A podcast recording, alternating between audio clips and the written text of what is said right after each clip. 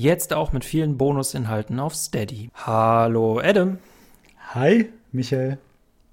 Ich habe da mal eine Frage. Das passiert häufiger bei diesem Podcast. Deswegen, und ich habe dich ja auch darauf vorbereitet, ne? Mhm. ähm, was wäre deine beste Art, Silent Hill zu überleben? Meine beste Art, Silent Hill zu überleben. Also ich muss ja zugeben, ähm, da ich nicht so der Schusswaffentyp bin, würde ich wahrscheinlich genauso wie Harry und James und Heather auch mir die Metallstange nehmen und versuchen, die ganzen Monster wegzuprügeln.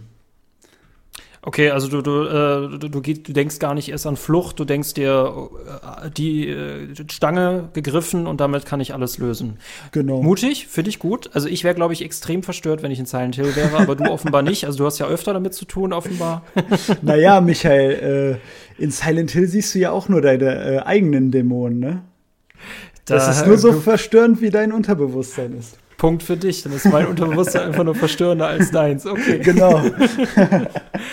ja, äh, sehr, sehr cool, dass du da bist, Adam. Sehr gerne. Ähm, sehr lustige Hintergrundgeschichte, wie wir zueinander gefunden haben, weil quasi ein, eine Person aus deiner Community so ein bisschen äh, Podcast Amor gespielt hat und gesagt mhm. hat, äh, ich bringe zusammen, was zusammen gehört und äh, hat uns auf deinen sehr, sehr coolen Kanal aufmerksam gemacht, der sich vor allem mit Silent Hill und Resident Evil und anderen Horrorspielen beschäftigt. Genau. Und äh, ich war sehr, sehr angetan von deiner Silent Hill 2 Analyse und dachte ich mir, den Adam, den solltest du einladen, mit dem muss man mal über Silent Hill reden. Genau, das war der Juanito PG übrigens. Äh, das war jemand, der hat mich von dem allerersten Video äh, supported und ähm, hat uns hier zusammengebracht. Also Juanito, du hast alles richtig gemacht. Vielen, vielen Dank. Gleiches äh, von meiner Seite aus. Danke, Juanito. Falls du gerade zuhörst, Grüße ja, also, raus. Äh, der, der muss zuhören. Das, er muss äh, zuhören. er hat das ja hier fabriziert. Ne? Jetzt musst du dir den Kram, dann musst du dir den Kram auch anhören, genau. sehr cool. Äh, bevor wir dann über dieses wirklich sehr verstörende Spiel, aber eines meiner absoluten Lieblingsspiele reden, äh, lass uns über das reden, worum es ja auch geht. Aber eigentlich geht es nur darum, Videospiele sind eigentlich nur unsere, unsere Scheinfirma. Welchen für Silent Hill passenden Kuchen hast du mitgebracht? Also, äh, wenn gerade das Bild einfliegt, habe ich sogar zwei Kuchen mitgebracht. Und zwar, äh, der unten sollte eigentlich so ein traditioneller äh, amerikanischer American Pie äh, Apfelkuchen sein. Äh, gibt es in Deutschland leider nicht so ganz einfach zu besorgen, jedenfalls nicht bei dem Bäcker, wo ich geschaut habe da ja Silent Hill damals äh, als eine typische amerikanische Stadt gedacht war, dachte ich, ich bringe mal so einen typisch amerikanischen Kuchen mit. Ähm, das war so der Hintergedanke beim Apfelkuchen. Und mhm. der Schokokuchen soll quasi die dunkle Seite von Silent Hill äh, darstellen, die ja äh, ein bisschen un ungewöhnlicher ist. Und wenn du siehst, da ist so ein bisschen Streusel obendrauf, das soll noch ein bisschen den Nebel darstellen. Ähm, genau, das war so mein Hintergedanke bei dem Kuchen, den ich mitgebracht habe. Ich, ich, bin, ich bin, also erstens, du bist die Person, die zwei Kuchen in einen Podcast mitbringt. Äh, Applaus dafür, nicht schlecht, hatten wir auch noch nicht gehabt. Dankeschön. Äh, ich finde es auch sehr lustig, dass du einen PS5-Controller mit auf dem Bild hast, also quasi genauso wie aus dem CCG-Intro. Also ein ja. richtiger Fan hier. Also das ist doch Richtiger immer sehr, sehr Fanboy. schön. Ich hab, richtig schön. Das ist auch übrigens äh, purer schwarzer Kaffee, der äh, auch, finde ich, zu Silent Hill 1 äh, passt. Oder zu Silent Hill auch generell. Ähm, Genau. Würde ich genauso sehen, ja. Äh, Finde ich, finde ich sehr gut. Und da du ja im Vorfeld schon gesagt hast, also äh, Micha, ich bringe was mit, was dich umhauen wird, dachte ich mir, okay, dann sollte ich vielleicht kleiner pokern oder komplett anders pokern, weil ich werde Adam nicht schlagen. Ja. Wenn du quasi jetzt äh, repräsentierst, was man äh, wahrscheinlich in Silent Hill ist, nachdem es untergegangen ist, repräsentiere ich wiederum, was man wahrscheinlich vorher in Silent Hill essen konnte, was ja ein Ferienort war. Ja. Ich habe nämlich einen ähm, veganen Hotdog in einem Weißbrot mit Gurke und Tomate. Nee, Quatsch, Tomate ist nicht mit drin, aber Ketchup und Senf. Auch nicht schlecht. Also äh, quasi, wenn man an der Promenade äh, ein bisschen chillen möchte, hat man damals noch äh, äh vor dem ganzen äh, Kultgedöns äh, so einen Hotdog bekommen. Schön. Ja, siehst du, ich habe noch einen abbekommen, genau. Ich bin in der Zeit zurückgereist und habe mir mal das Silent Hill vor allem angesehen, genau. Ja, sehr schön. Hast du ja, noch äh, James und Mary an der Promenade äh, lang spazieren sehen, als die Welt noch in Ordnung war? Ja, ich dachte mir, ich wollte was sagen, aber ich dachte mir, nee, tu das besser nicht, weil ich habe also Zeit, Zeit unter, ne, so Zeitreisen sind sowieso immer mhm. gefährlich. Und wenn ich jetzt in Silent Hill eine Zeitreise und was verändere, oh Gott, oh Gott ich will nicht wissen, was passiert. nee, das könnte schlimme Folgen haben, ja. Das könnte sehr, sehr schlimme Folgen haben. Das ist so ein Leitsatz von äh, Silent Hill. Da könnte man ein T-Shirt mitdrucken. Das wird sehr schlimme Folgen das haben. Das wird sehr schlimme Folgen haben, genau. äh, kennst du aus, äh, kennst du aus Telltale Games, ähm, wie Zom äh, Walking Dead hat zum Beispiel auch so ein Telltale-Game und da gibt es immer diese ja. schöne Einblendung. Äh, irgendeine Person wird sich das merken. Kennst du das? Ich kenne das und ich habe mir äh, heute noch deinen Silent Hill Shattered Memories Podcast mit den Kunis angehört und da hast du das merkwürdigerweise auch erwähnt.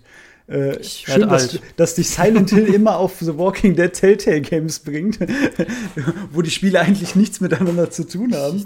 Äh, aber, Vor allem, das äh, wird ein ganz anderer Zusammenhang gewesen sein, aber faszinierend. Bestimmt, Sche bestimmt. Scheinbar, okay, interessant. Den Zusammenhang kriege ich gerade gar nicht mehr äh, zusammen. Ich glaube, das war wegen Shattered Memories, weil man da ja auch Entscheidungen trifft und eigentlich haben die Entscheidungen am Ende gar, keine, gar kein Gewicht. Ich glaube, da wart ihr auch gerade über The Quarry und Until Dawn am ah, Reden, also gar ja. nicht über Shattered Memories so richtig. Ah. Ähm, ja, äh, das aber ist, ich bin mal gespannt, in welchem Kontext du das jetzt sagen willst. Achso, der Kontext ist derjenige, wenn wir ein T-Shirt wegen Silent Hill drucken, äh, das wird schlimme Folgen haben, ist es quasi das Dark Souls unter den Konsequenzen, während äh, jemand wird sich das merken, noch so das Leichteste ist. Ja. Das war genau der Zusammenhang. Achso, okay. Äh, hört auf jeden Fall gerne auch in unserem Podcast äh, mit Pat zu über Silent Hill 2 rein. Hört auch gerne in den Podcast äh, bei den Coonies rein über Silent Hill Shatter Memories. Wir haben auch letztens über Resident Evil einen Podcast gemacht. Hast du nicht auch mit den Pet, äh, mit Pet und Radio Raccoon jetzt mittlerweile einen Podcast gemacht? Nee, noch nicht. Also das hier ist wirklich meine äh, Podcast-Premiere. Ähm, vielleicht ergibt sich da ja noch was äh, in der Zukunft. Kunis, ne? Ich bin immer für euch da, zu jeder Zeit. Äh, aber nee, noch nicht. Das hier ist meine Podcast-Premiere mit Silent Hill 1. Ich freue mich. Boah, das ist schon, das ist schon. Nein, ich weine jetzt nicht. Aber okay, äh, nee, aber äh, hier, äh, Adam war immer für euch da, Kunis. Ihr wisst es. Ich wusste es ja, ja auch. Ich, genau. ich, ich so bin hier. Also ich gehe nicht weg. Super cool. Äh, ja, wir hatten die bescheuerte Einstiegsfrage, wir hatten den bescheuerten Kuchen. Ähm, lass uns über Silent Hill 1 sprechen. Ähm, für mich persönlich tatsächlich, also wir, wir haben Silent Hill alle chronologisch komplett falsch gespielt. Das hat bei mir mit Shattered Memories angefangen und ich habe Silent Hill 1 tatsächlich erst 2012 nachgeholt. Das hatte ich nämlich während eines Praktikums bei der Zeitung in einem An- und Verkaufladen gesehen und mir gedacht, das muss ich jetzt kaufen für PS1 1999 erschienen von Konami. Äh, und es war wirklich ein sehr faszinierendes Erlebnis. Wann hast du hm. jetzt das erste Mal Silent Hill 1 gespielt? Kurze Frage noch. Für wie viel hast du das erstanden? Das würde mich jetzt mal interessieren. Das ist nämlich gar nicht mal so billig ne, für PS1. Mhm. Äh, ich hatte mich damals auch mir gedacht, das ist äh, 20 Euro, wenn es gewesen sein. 20 Oder 30. Euro. Das, ähm, da hast du äh, eine gute Investition getätigt. Das äh, ja. äh, wirst du heute, glaube ich, für das Fünffache äh, verkaufen ich können. Guck, das würde ich jetzt gerne mal wissen. Guter Punkt. Da, also, äh, was kriegt man denn bei eBay Kleinanzeigen gerade dafür? Ich meine, während du äh, guckst, kann ja, ich gern. auch direkt erzählen, wie ich es erstanden habe. Da sage ich dir nämlich, das war ein ganz anderer Preis. Und zwar habe ich, also meine erste Berührung mit Silent Hill 1 war tatsächlich erst vor, ich glaube, ein Dreivierteljahr ähm, wo ich mich einfach dafür entschieden habe, da, da habe ich auch noch gar nicht an YouTube oder irgendetwas gedacht. Ich war einfach ein äh, regulärer Survival-Horror-Nerd und dachte mir so, Silent Hill, davon habe ich bisher, ja, und jetzt bitte nicht shame, habe ich nur die amerikanischen Spin-off-Teile gespielt. Heißt Shattered Memories, Homecoming und Downpour. Also Origins habe ich nicht gespielt. Ähm, und ich dachte mir so, hm, die Spiele haben mir, um ehrlich zu sein, nicht so gut gefallen, aber ich gebe der ganzen Reihe doch mal eine Chance. Und dann habe ich Silent Hill 1 auf dem Emulator gezockt. Das war super, mir hat super gut gefallen. Mir hat es richtig dieses Feeling gegeben, was ich damals bei Resident Evil 1 zum ersten Mal hatte. Und dann, äh, ja, bin ich bei mir so vor Ort, haben wir in einer größeren Stadt, sage ich jetzt mal, so einen Retro-Gaming-Laden. Und dann dachte sich der Adam so, ähm, ich guck mal, haben die vielleicht Silent Hill 1 da? Hatten die auch. Ähm, in einer sehr gut erhaltenen Packung. Die CD ist perfekt mit Booklet, alles drum und dran. Und jetzt, jetzt bin ich mal gespannt, was jetzt hast du halt dafür dich gezahlt? fest. Hm. 120 Euro. Scheiße. Holla die Waldfee, oder? Wie, wie, wie viel das, welches Jahr war das? Das war, das war ähm, November 22. OMG, ja gut, ne? 2012 habe ich, zehn Jahre zuvor habe ich es gekauft, ne? Ich meine, ich gucke gerade jetzt auf Ebay, ne? Also Original, also Originalverpackung, ne? Ja. US-Import, zahlst du 220 Euro dafür, mhm, nicht schlecht. Ich. Gebraucht kostet das jetzt 60 bis 90 Euro. Ja. WTF. Also, wie viel hast du jetzt nochmal gezahlt? Ich habe 120 bezahlt, oh. gut, ne? War halt auch bei einem offiziellen Laden, da wusste ich, die CD ist perfekt erhalten. Der hat mir die auch direkt vorgespielt. Ne? Ähm, Aber sei dir versichert, wenn ich für die Silent Hill Community sprechen darf, all deine Sünden sind dir vergeben, wenn du mit der amerikanischen Teilen angefangen hast, wenn du das für 120 Euro gekauft hast. Ja, ich habe mein, ich habe mein, ich habe es äh, bezahlt, genau. Ähm, ne, äh, das ist auch noch ein interessanter Punkt. Shine to Tell Memories würde ich noch als einen meiner liebsten Teile bezeichnen, selbst wenn es ein amerikanischer ist. Bei Homecoming hört der Spaß für mich schon auf. Mhm. Ähm, aber gut, dass wir heute nicht über diese Aussetzer der Reihe. Äh, die vergessen wir ganz schnell. Die genau. vergessen wir, wir immer ganz wir schnell. Wir fangen bei, äh, bei Adam und Eva an, der Silent Adam und Eva. Genau, na, Adam und Eva. Was halt irgendwie lustig ist, weil äh, 1999 halt erschienen auf der PS1, äh, hatte man damals so ein bisschen als ein Resident Evil-Klon äh, bezeichnet. Und äh, ich würde auch sagen, die, das Horrorgenre der Videospiellandschaft wird von zwei Größen geprägt, nämlich einmal Resident Evil und Silent Hill. Also Eben. nein, kein reiner Klon. Auf ähm, keinen Fall. Auf keinen Fall. Äh, was aber faszinierend ist, äh, Silent Hill 1 ist chronologisch storytechnisch eigentlich gar nicht das erste Spiel. Das ist nämlich Silent Hill Origins, was erst 2007 mhm. erschienen ist. Ja. Also ihr merkt, äh, alles komplett durcheinander, ja. ja. Ich meine, das ist ja auch bei Konami-Spielen gar nicht so ungewöhnlich. Ich meine, äh, Metal Gear Solid, da ist die Timeline, da hat die ja gar nichts mit oh dem wei. zu tun, äh, wo, oh wann die Spiele herausgekommen sind.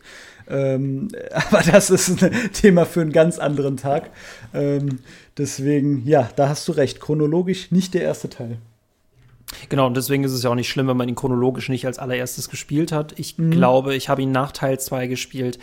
Und ich würde die Reihe immer so aufteilen, ist Alessa als Begriff relevant für den Teil oder nicht? Und ich mhm. persönlich bin immer großer Fan der Teile, die nicht, also in denen sie nicht relevant ist. Also deswegen ist Silent Hill 2 auch mein liebster Teil. Ja. Äh, aus dem einfachen Grund, ich finde Horror immer dann besser, wenn er nicht begründbar ist. Also wenn er einfach irgendwie so rätselhaft bleibt. Was nicht heißt, dass ich nicht die, äh, die Story rund um Alessa, mit der wir uns heute beschäftigen, nicht gut finde. Aber das ist, glaube ich, mehr mhm. so mein persönliches Ding. Wie sieht das bei dir aus? Äh, Verstehe ich total. Ich bin ja, und da habe ich heute auf der Autofahrt nochmal drüber nachgedacht, gedacht, ich habe mir gedacht, hm, eigentlich ist Silent Hill durchgehend, also eigentlich jeder Teil ein Spin-off, außer 1 und 3. Also so habe ich mir das vorgestellt, weil Silent Hill 2 hat ja nichts mit 1 und 3 zu tun. Also die einzigen, die ja eigentlich zusammenhängen, sind 1 und 3, oder? Also 2 und 4 hängen naja, gut, man könnte auch sagen zusammen. Origins. Origins, gut, Origins 1 und 3 stimmt. hören, Origins 1 und 3 genau. wäre so eine Serie und der Rest ist eigentlich alles nur Spin-offs und ich sehe es auch so wie, wie du. Irgendwie gibt es ja so zwei, ich sag mal, Herangehensweisen. Einmal die Silent Hill 2 Herangehensweise und einmal die Alessa Herangehensweise. Und ich finde es auch cooler, diese Silent Hill 2 Herangehensweise, weil es ja auch theoretisch viel persönlicher irgendwo ist. Ne? Also es geht ja dann um den Protagonisten und seine Dämonen und nicht halt um irgendeinen Kult, der irgendeinen Dämon beschwört. Das ist dann schon so ein bisschen, ja, ne, wie du schon sagst, erklärbar. Irgendwie auch so ein bisschen 0815, ne? Also, wie viele Spiele gibt's oder Filme, wo der Dämon und ein Kult dann plötzlich äh, die Bösen sind, ne? Da ist das äh, zum Beispiel in äh, Silent Hill 2 um Weiten innovativer und persönlicher und zeitloser, kurzes, so nenne ich es nämlich auch in meinem Video. Ähm, Im Gegensatz zu diesen ganzen Kultgeschichten. Also ich bin da genau bei dir. Nur leider konnte das Silent Hill 2 Konzept meiner Meinung nach nicht nochmal repliziert werden. Nee, das ist tatsächlich, das steht komplett für sich. Ich fand Shattered Memories hat noch mal so ein ganz eigenes Konzept. Also ne, ja, ja, quasi, das ist genau, das Silent Shattered Memories fällt da so ein bisschen raus und ab dem Punkt äh, kann sich das auch irgendwie nicht mehr äh, ähm, äh, so, so, richtig toppen. Und du hast die Schwierigkeit bei Horror immer, das muss ja mit irgendwas begründet werden. Ne? Waren es jetzt irgendwelche bösen ja. Experimente? Sind es Flüche? Sind es Aliens? Die Pharmakonzerne. Pharmakonzerne, das sind immer die Pharmakonzerne. Grüße gehen da nicht raus, Umbrella, aber ähm, äh, da finde ich, The Evil Within hat natürlich noch einen spannenden Ansatz, dass du quasi das mit einer Horror-Matrix aufmachst. Das ist mhm. quasi was computergeneriertes ist, ähnelt aber auch sehr stark wiederum Silent Hill. Ne? Ja, also ersetzt quasi Computer mit äh, Geisterstadt, aber ich glaube, den Punkt klaue ich auch gerade von dir, weil du das schon mal er erwähnt hast. Ähm, äh, und dann hast du eigentlich das gleiche Konzept. Genau, deswegen, ich bin mal gespannt, was wir da noch an neuen Ideen bekommen. Das wird schon echt schwierig sein. Äh, und ich finde es vielleicht sogar besser, wenn es immer mysteriöser wird und bleibt, ohne zu verwirren. Ähm, aber auch das wäre tatsächlich äh, Thema für einen anderen Podcast. Aber wir, wir halten fest, es gibt ja diese zwei äh, Blickwinkel auf Silent Hill. Ne? Welche Teile haben mit Alessa zu tun, welche Teile nicht.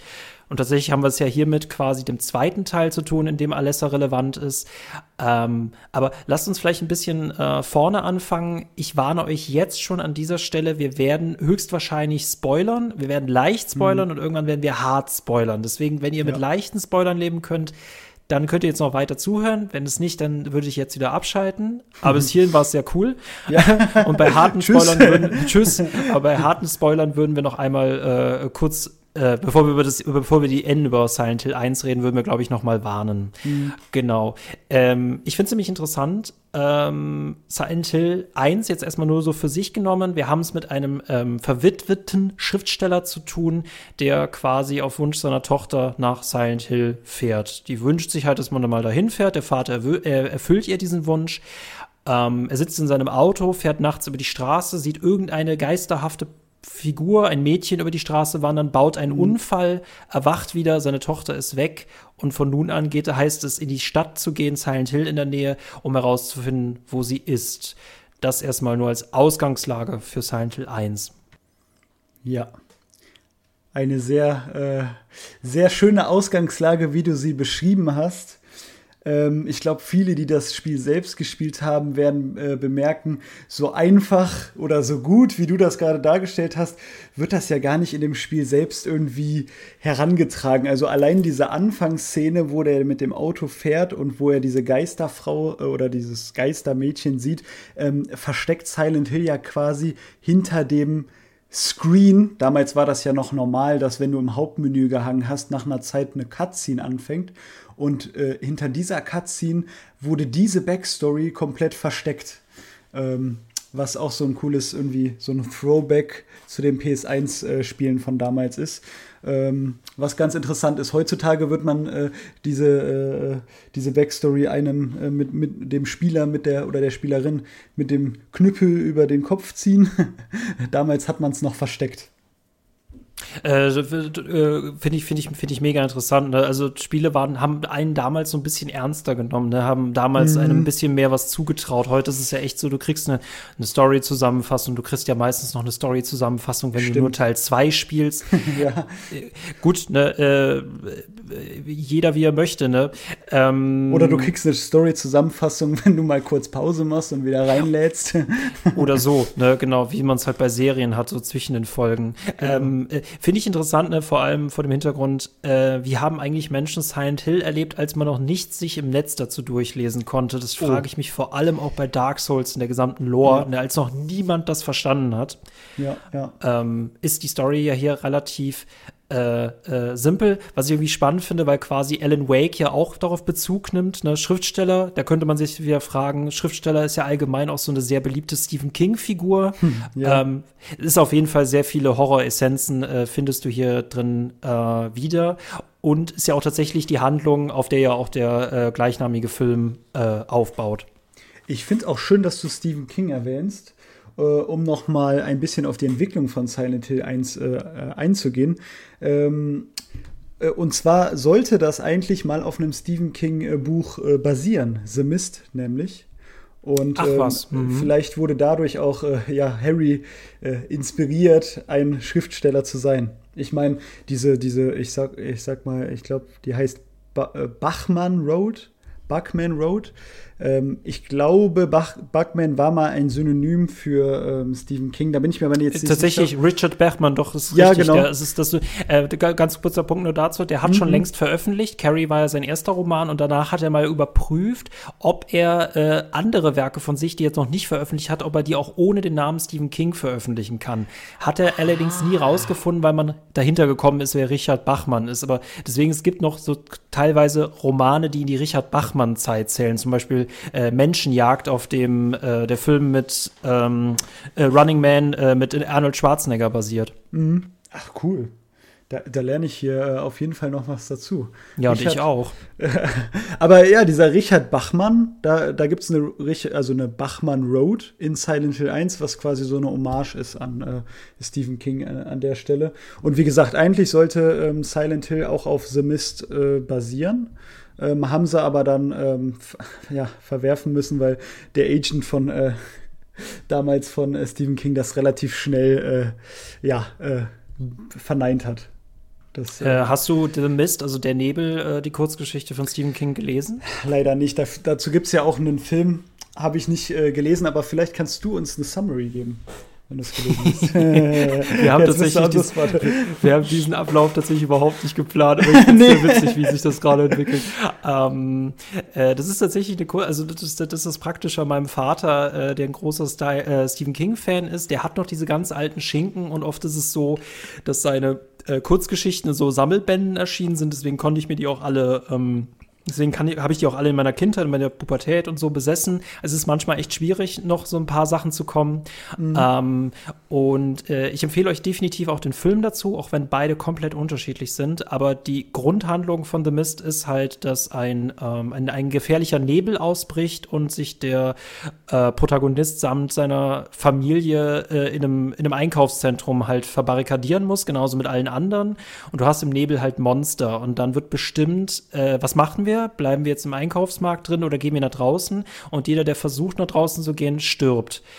Das ist quasi so die, äh, der, die Grundhandlung. Äh, deswegen, ich empfehle euch auch definitiv den Film dazu. Und da, mhm. finde ich, haben wir eine sehr schöne Parallele zu Silent Hill, weil, äh, wenn wir Silent Hill in der Nutshell erklären müssten, wäre es wahrscheinlich Geisterstadt und es wäre sehr häufig, würde als erstes Nebel fallen. Mhm. Genau. Ja, schön. Also ich glaube, ja, die Parallelen sieht man ziemlich gut, würde ich mal behaupten.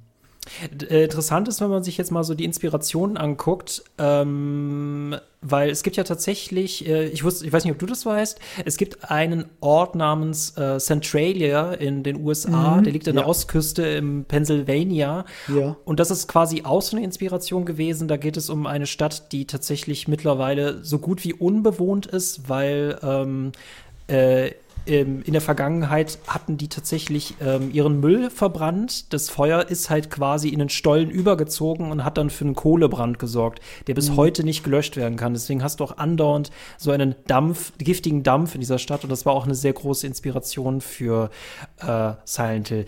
Es gibt tatsächlich auch noch eine weitere Inspiration, aber wusstest ja. du von Centralia? Von Centralia wusste ich. Ich bin mir da nie so sicher, ob das jetzt die Inspiration fürs Spiel auch war oder halt für den Film, weil ich glaube, im Film, da ist, ist das nicht sogar die Erklärung im Film so ein Kohlebrand für Silent Hill? Ähm, ich, ich, ich glaube, genau, das ist jetzt eigentlich die große Frage. Ne? Ähm, war Centralia immer schon eine Inspiration oder äh, hat man da eine Inspiration wieder entdeckt? Ab welchem mhm. Punkt? Das mit dem Kohlebrand kann gut sein, dass es im Film so ist. Äh, der, der, der, Kohlebrand selber existiert im Spiel aber nicht, genau. Ja, genau, also im, im Spiel, zumindest in Silent Hill 1, kann ich mich nicht erinnern, dass irgendwie ein Kohlebrand erwähnt wird. Ich glaube, der Nebel wird im, zumindest im ersten Teil oder auch im zweiten Teil nie wirklich thematisiert. Also, der ist halt einfach nee, da. Der ist einfach auch da. Ähm, und die für mich dritte Inspiration, die ich halt ähm, sehr, sehr spannend finde, ist tatsächlich, äh, ohne dass wir euch jetzt komplett zunörden, das machen wir mal an anderer Stelle, aber ähm, ist tatsächlich der Film Jacob's Ladder ähm, von äh, 1991. Ähm, hast du den gesehen? Nee, leider nicht. Aber Dann sei er dir empfohlen, ich darf da eigentlich gar nicht so viel drüber okay. erzählen. Ähm, aber was ich in dem Film spannend finde, es geht halt vor allem um einen Mann namens Jacob, der quasi seine äh, äh, Vietnamkriegszeit verarbeiten muss. Und mhm. du wirst sehr viele Elemente aus Silent Hill 2 auch darin wiedererkennen. Und es gibt auch tatsächlich Bezüge in Silent Hill 1, die so ein bisschen auch auf die ähm, äh, Handlung Bezug nehmen. Äh, finde ich, finde ich sehr, sehr spannend. Also, was man sich überhaupt schon alles über Silent Hill angucken kann, bevor man sich überhaupt mit dem Spiel beschäftigt. ja, sehr cool. Und auch wie viel man erstmal darüber sprechen kann, bevor man überhaupt auf das Spiel selbst eingeht. Äh, finde ich sehr interessant. Zeugt ja auch dafür, wie viel äh, die Entwickler da reingepackt haben. Ähm, und wie viel auch damals schon, ich finde das immer, ich weiß nicht, wie du das siehst, ich finde das immer so beeindruckend, wenn man sieht, die haben damals vor äh, gut 20 Jahren Sachen implementiert, die Spiele selbst heute noch nicht so gut implementieren können. Von, von äh, und hier reden, wir reden ja heutzutage von Produktionen, die äh, teilweise hunderte Millionen von Euros umspannen, äh, was damals mit einem kleinen Team, äh, damals äh, Team Silent, äh, ja, gemacht wurde. Ich finde das einfach nur faszinierend. welche Inhalte meinst du damit? Ähm, ich möchte jetzt noch nicht zu groß darauf eingehen, aber wenn man zum Beispiel an die Enten denkt, das war halt damals, klar, Resident Evil hatte das schon, aber so gang und gäbe war das mit den Enden gar nicht. Und mit einem New Game Plus Modus, der sogar noch ein extra Ende beinhaltet, finde ich einfach ähm, krass. Also, dass es damals schon so äh, gemacht wurde und meiner Meinung nach kriegen das selbst heutzutage nicht jedes Spiel so gut hin, wie das Silent Hill 1999 geschafft hat. Mir fallen jetzt auch gerade tatsächlich wenig Spiele ein, die diese alternativen Enden haben. Der klar, das sind halt meistens so entscheidungsbasierte Sachen. Mhm. Ist aber auch eher tatsächlich eher so eine Seltenheit. Doch, doch, stimmt schon. Ähm ich würde jetzt wahrscheinlich wieder fünf Fässer gleichzeitig aufmachen, aber ich tue es am besten einfach nicht. Ähm ich für mich persönlich finde, dass auch tatsächlich der Anfang von Silent Hill 1 auch für mich so zu den verstörendsten und besten Anfängen ähm, gehört, die es für ein Horrorspiel eigentlich gibt.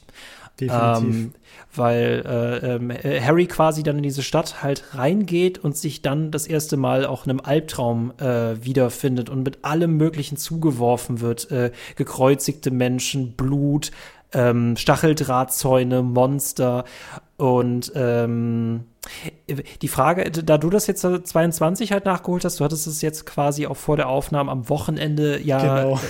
zehn Stunden am Stück gespielt oder du hast es kurz zehn unterbrochen? Stunden, genau, also natürlich war ich auch zwischendurch mal auf Toilette, hm. so lange kann ich leider nicht einhalten, aber äh, ansonsten war äh, zehn Stunden am Stück, ja.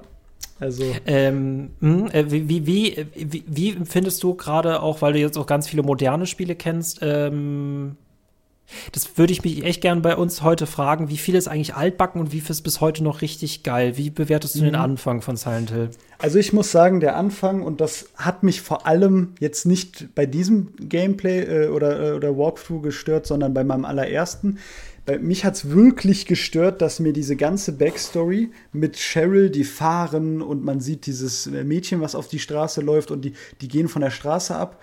Wenn man diese Cutscene nicht gesehen hat, und wie gesagt, das Spiel startet nicht mit dieser Cutscene, die ist ein bisschen versteckt, wenn man einfach den Pause-Screen äh, oder den, den Anfangsscreen äh, laufen lässt dieser Kontext hat mir komplett gefehlt. Also als ich reingegangen bin, das allererste Mal, äh, jungfräuliche Augen, jungfräulichen Controller in der Hand, ähm, als ich reingegangen bin, ist ja Harry einfach nur aufgewacht, aufgestanden und äh, ist so äh, Cheryl hinterhergelaufen. Das war für mich schon weird. Weird. Also ich war wirklich so, hätte ich jetzt nicht den ganzen Kontext gewusst, ne? Als Gamer kann man dem ja nicht entfliehen, dass man wenigstens etwas von Silent Hill weiß wäre ich, glaube ich, also wenn ich mir so den Adam 1999 vorstelle, der dann da gesessen hätte, ich glaube, ich wäre, weiß ich nicht, ich hätte, ich hätte gedacht, boah, die haben sich ja gar keine Mühe gegeben. Wieso, wieso fangen die denn so direkt an? Also, das ist. Ähm, äh, ne, umso verstörender, du hast keinen Kontext, dann läufst du diese Stadt genau. rein und erlebst deinen ersten Albtraum. Also, ja. Okay. es ist definitiv Horror, aber es ist es definitiv ist, auch ein bisschen verwirrend, ja. Es ist verwirrend und ähm, wenn wir dann direkt äh, darauf äh, eingehen, was altbacken ist und was nicht, jetzt, jetzt sage ich mal, Grafik, klar. Steuerung, Tank Controls ist heutzutage auch nicht mehr normal. Ich habe damit kein Problem mit. Aber dass das altbacken ist, brauchen wir nicht drüber reden, auch wenn das einen gewissen Charme hat. Aber was direkt auffällt, ist, dass nicht alle Lines vertont sind. Das ist so ein Ding, das könnte man sich ja heute gar nicht mehr vorstellen. Vielleicht in irgendwelchen JRPGs. Okay, aber äh, es ist teilweise so, vor allem am Anfang direkt, dass Harry einfach ein paar Lines spricht und ein paar nicht. Das ist direkt so, ah ja, okay, war halt damals so, ne? Aber ähm, ja, das ist mir direkt so aufgefallen. Also du hast vor allem äh, einen Unterschied meinst zwischen dem, was er sagt und was untertitelt wird, oder wie? Nee, die, er sagt wirklich ein paar Lines und ein paar Lines werden dann einfach nur als Untertitel angezeigt. Das ist ganz, ah, ich glaube, das, hm. das kannst du dir gar nicht vorstellen, weil das heutzutage kein Spiel macht. Aber ähm, es ist wirklich so, er sagt ein paar Sachen und dann so der Rest wird einfach so als Untertitel angezeigt. Das ist, äh, ja, sehr interessant. Das wurde wahrscheinlich damals wegen Speicherlimitierungen gemacht oder einfach aus, äh, aus dem, äh, ja, wir haben schon alle Lines aufgenommen und wollen jetzt noch ein bisschen Kontext dazu enden. Ähm, äh, vielleicht war es auch ein Übersetzungsproblem, vielleicht ging es im Japanischen auch viel schneller als im. Kann natürlich auch sein, ja. Ähm, aber wo du gerade die Übersetzung ansprichst, äh, Lokalisierung ist eigentlich auch ein cooles Thema bei Silent Hill. Die Menüs sind tatsächlich alle auf Englisch, selbst wenn man die Sprache auf Deutsch stellt. Das ist, ähm, könnte man sich ja heute auch nicht mehr vorstellen. Super War aber strange. Anscheinend mhm. so. Dass man das aber, nicht übersetzt hat. Äh, ne, ne, also ich meine, gut, für, wir betrachten das jetzt mal aus heutiger Perspektive. Die Leute würden so, so ein komisches Pixelmännchen sehen. Alles ist pixelig. Die Steuerung ist halt so ein bisschen komisch. Wir haben, wenn wir den, äh, die, die das Intro nicht gesehen haben, wissen wir gar nicht, was wir machen. genau. Wir laufen einem Mädchen hinterher, wir laufen im Albtraum. Ich bleib nur trotzdem dabei, äh, was hatte dieser Albtraum für dich für eine Wirkung? Jetzt nur dieser Anfang, zumindest das, das Ende des Anfangs, wenn mm, du so mhm, willst. Mm. Also für mich hatte dieser Albtraum eine, also eine wirklich krasse Wirkung, weil du siehst ja diesen gekreuzigten und plötzlich wandelt sich alles und du, es gibt gar nicht so diesen Moment, ah, jetzt, jetzt greifen dich Monster an, sondern du stehst da und plötzlich kommen Monster, die dich angreifen, ohne dass sie dich irgendwie groß ankündigen. Das finde ich so, das haben die richtig gut gemacht, weil man so teilweise auch wegen der Pixel-Grafik erstmal so denkt, da wäre halt nichts und plötzlich kommen die. Also das ist, fand ich klasse. Also das ist ein super, super Einstieg, den die da damals gemacht haben. Wenn das zumindest dasjenige ist, was noch bis heute richtig spürbar ist, ne, die Atmosphäre, äh, äh, vor allem dieses Einstiegs. Ähm, bring mich mal kurz auf den aktuellen Stand. Haben Klar. wir in Silent Hill 1 die Sirene? Ähm, och, gute Frage wenn ich mich jetzt so recht erinnere, nicht. Ich bringe es nämlich immer, also äh, sie gibt es in Teil 2 nicht. Äh, ich kenne sie vor allem aus den Filmen. Ich weiß jetzt zum Beispiel nicht, äh, ob sie auch in Teil 1 zu hören ist. Ich weiß auf jeden Fall, dass, Jay, äh, dass ähm, äh, Harry, nee, yeah. wie heißt er? Harry, ne? Aus dem ersten meinst du? Genau, ja. dass Harry halt immer Kopfschmerzen hat, kurz bevor die Albtraumwelten beginnen. Ne? Oh, oder kann man da eine Sirene hören? Ich das müssen wir mal post äh, kurz einblenden. Das gucken wir mal, gucken, blenden wir mal rein, ob wir das. Genau. Weil das ist, Jetzt gebe ich euch auch noch Aufgaben, tut mir leid. Nee, kein Thema. Bitte einmal einblenden, Michael. Unab, unabhängig davon, ob die Sirene jetzt wirklich zu hören ist oder so, aber äh, für, für mich waren diese Übergänge halt immer total schwimmend, ne? Also mhm. äh, schlagartig, ja. Ja, ja, sind sie auch. Man hat auch manchmal das Gefühl, dass die so ein bisschen, vor allem noch im ersten Teil, so ein bisschen random sind. Ähm, aber gut, das ist halt auch deren erstes Spiel, also erstes Silent Hill Spiel gewesen. Ähm, kann man ihnen verzeihen, ja. Kann man ihnen verzeihen, definitiv. Aber wenn wir schon übers Hören reden, damit fängt das nämlich an. Du, du bist ja in der Stadt und direkt die Soundkulisse ist sehr, sehr eindrucksvoll. Also, das haben die wirklich vom allerersten Moment down. Also perfekt. Die Soundkulisse, das Sounddesign und der Soundtrack. Da, da würde ich sagen, da kommt, da kommt kaum ein Spiel heute dran. Also wirklich kaum. Also dieser Original Soundtrack, unglaublich. Das ist äh, tatsächlich auch einer der ersten Namen in diesem äh, Bereich, den ich mir gemerkt habe, nämlich Akira Yamaoka. Äh, genau. Äh, absolutes Genie. Ich finde tatsächlich, äh, äh, Horror muss sich unangenehm anhören. Ne? Und mhm. was der auf jeden Fall schafft, und allein darüber könnte man eine eigene Folge machen. Ich finde, so die ruhigen Teile von Silent Hill sind sehr melancholisch. Das passt einfach perfekt. Vor allem dieses typische Main-Theme. Mhm. genauso wie diese Albtraumpassagen. Und da wirft er einfach komplett alles durch durcheinander. Es ist wirklich auch ähm, akustisch wirklich ein Albtraum. Und äh, das hatten wir jetzt auch ja. schon sehr vielen Folgen gehabt. Horror entsteht vor allem durch Atmosphäre und Atmosphäre entsteht vor allem durch den Soundtrack. Deswegen, ähm, genau. also wenn sie das verkackt hätten, hätte es auch sowieso nicht funktioniert. Aber das ist wirklich sehr, sehr gut. Ja, ja wirklich. Und ich, also dieses, mh, mm, es, man kann einen guten Soundtrack machen. Ich würde jetzt zum Beispiel Resident Evil 1 oder auch 2 als guten Soundtrack definieren. Also wirklich sauber, Atmosphäre, man hat an gewissen Stellen hat man, hat man diese Panik, die der Soundtrack ähm, hervorruft, oder man hat so Main-Themes, äh, wenn man zum Beispiel Resident Evil 2 in, das, äh, in die Polizeizentrale geht und man hört direkt diesen, diesen Song, man weiß direkt, okay, man ist in der Polizeizentrale. Silent Hill 1 ist für mich einfach noch so ein Level drüber.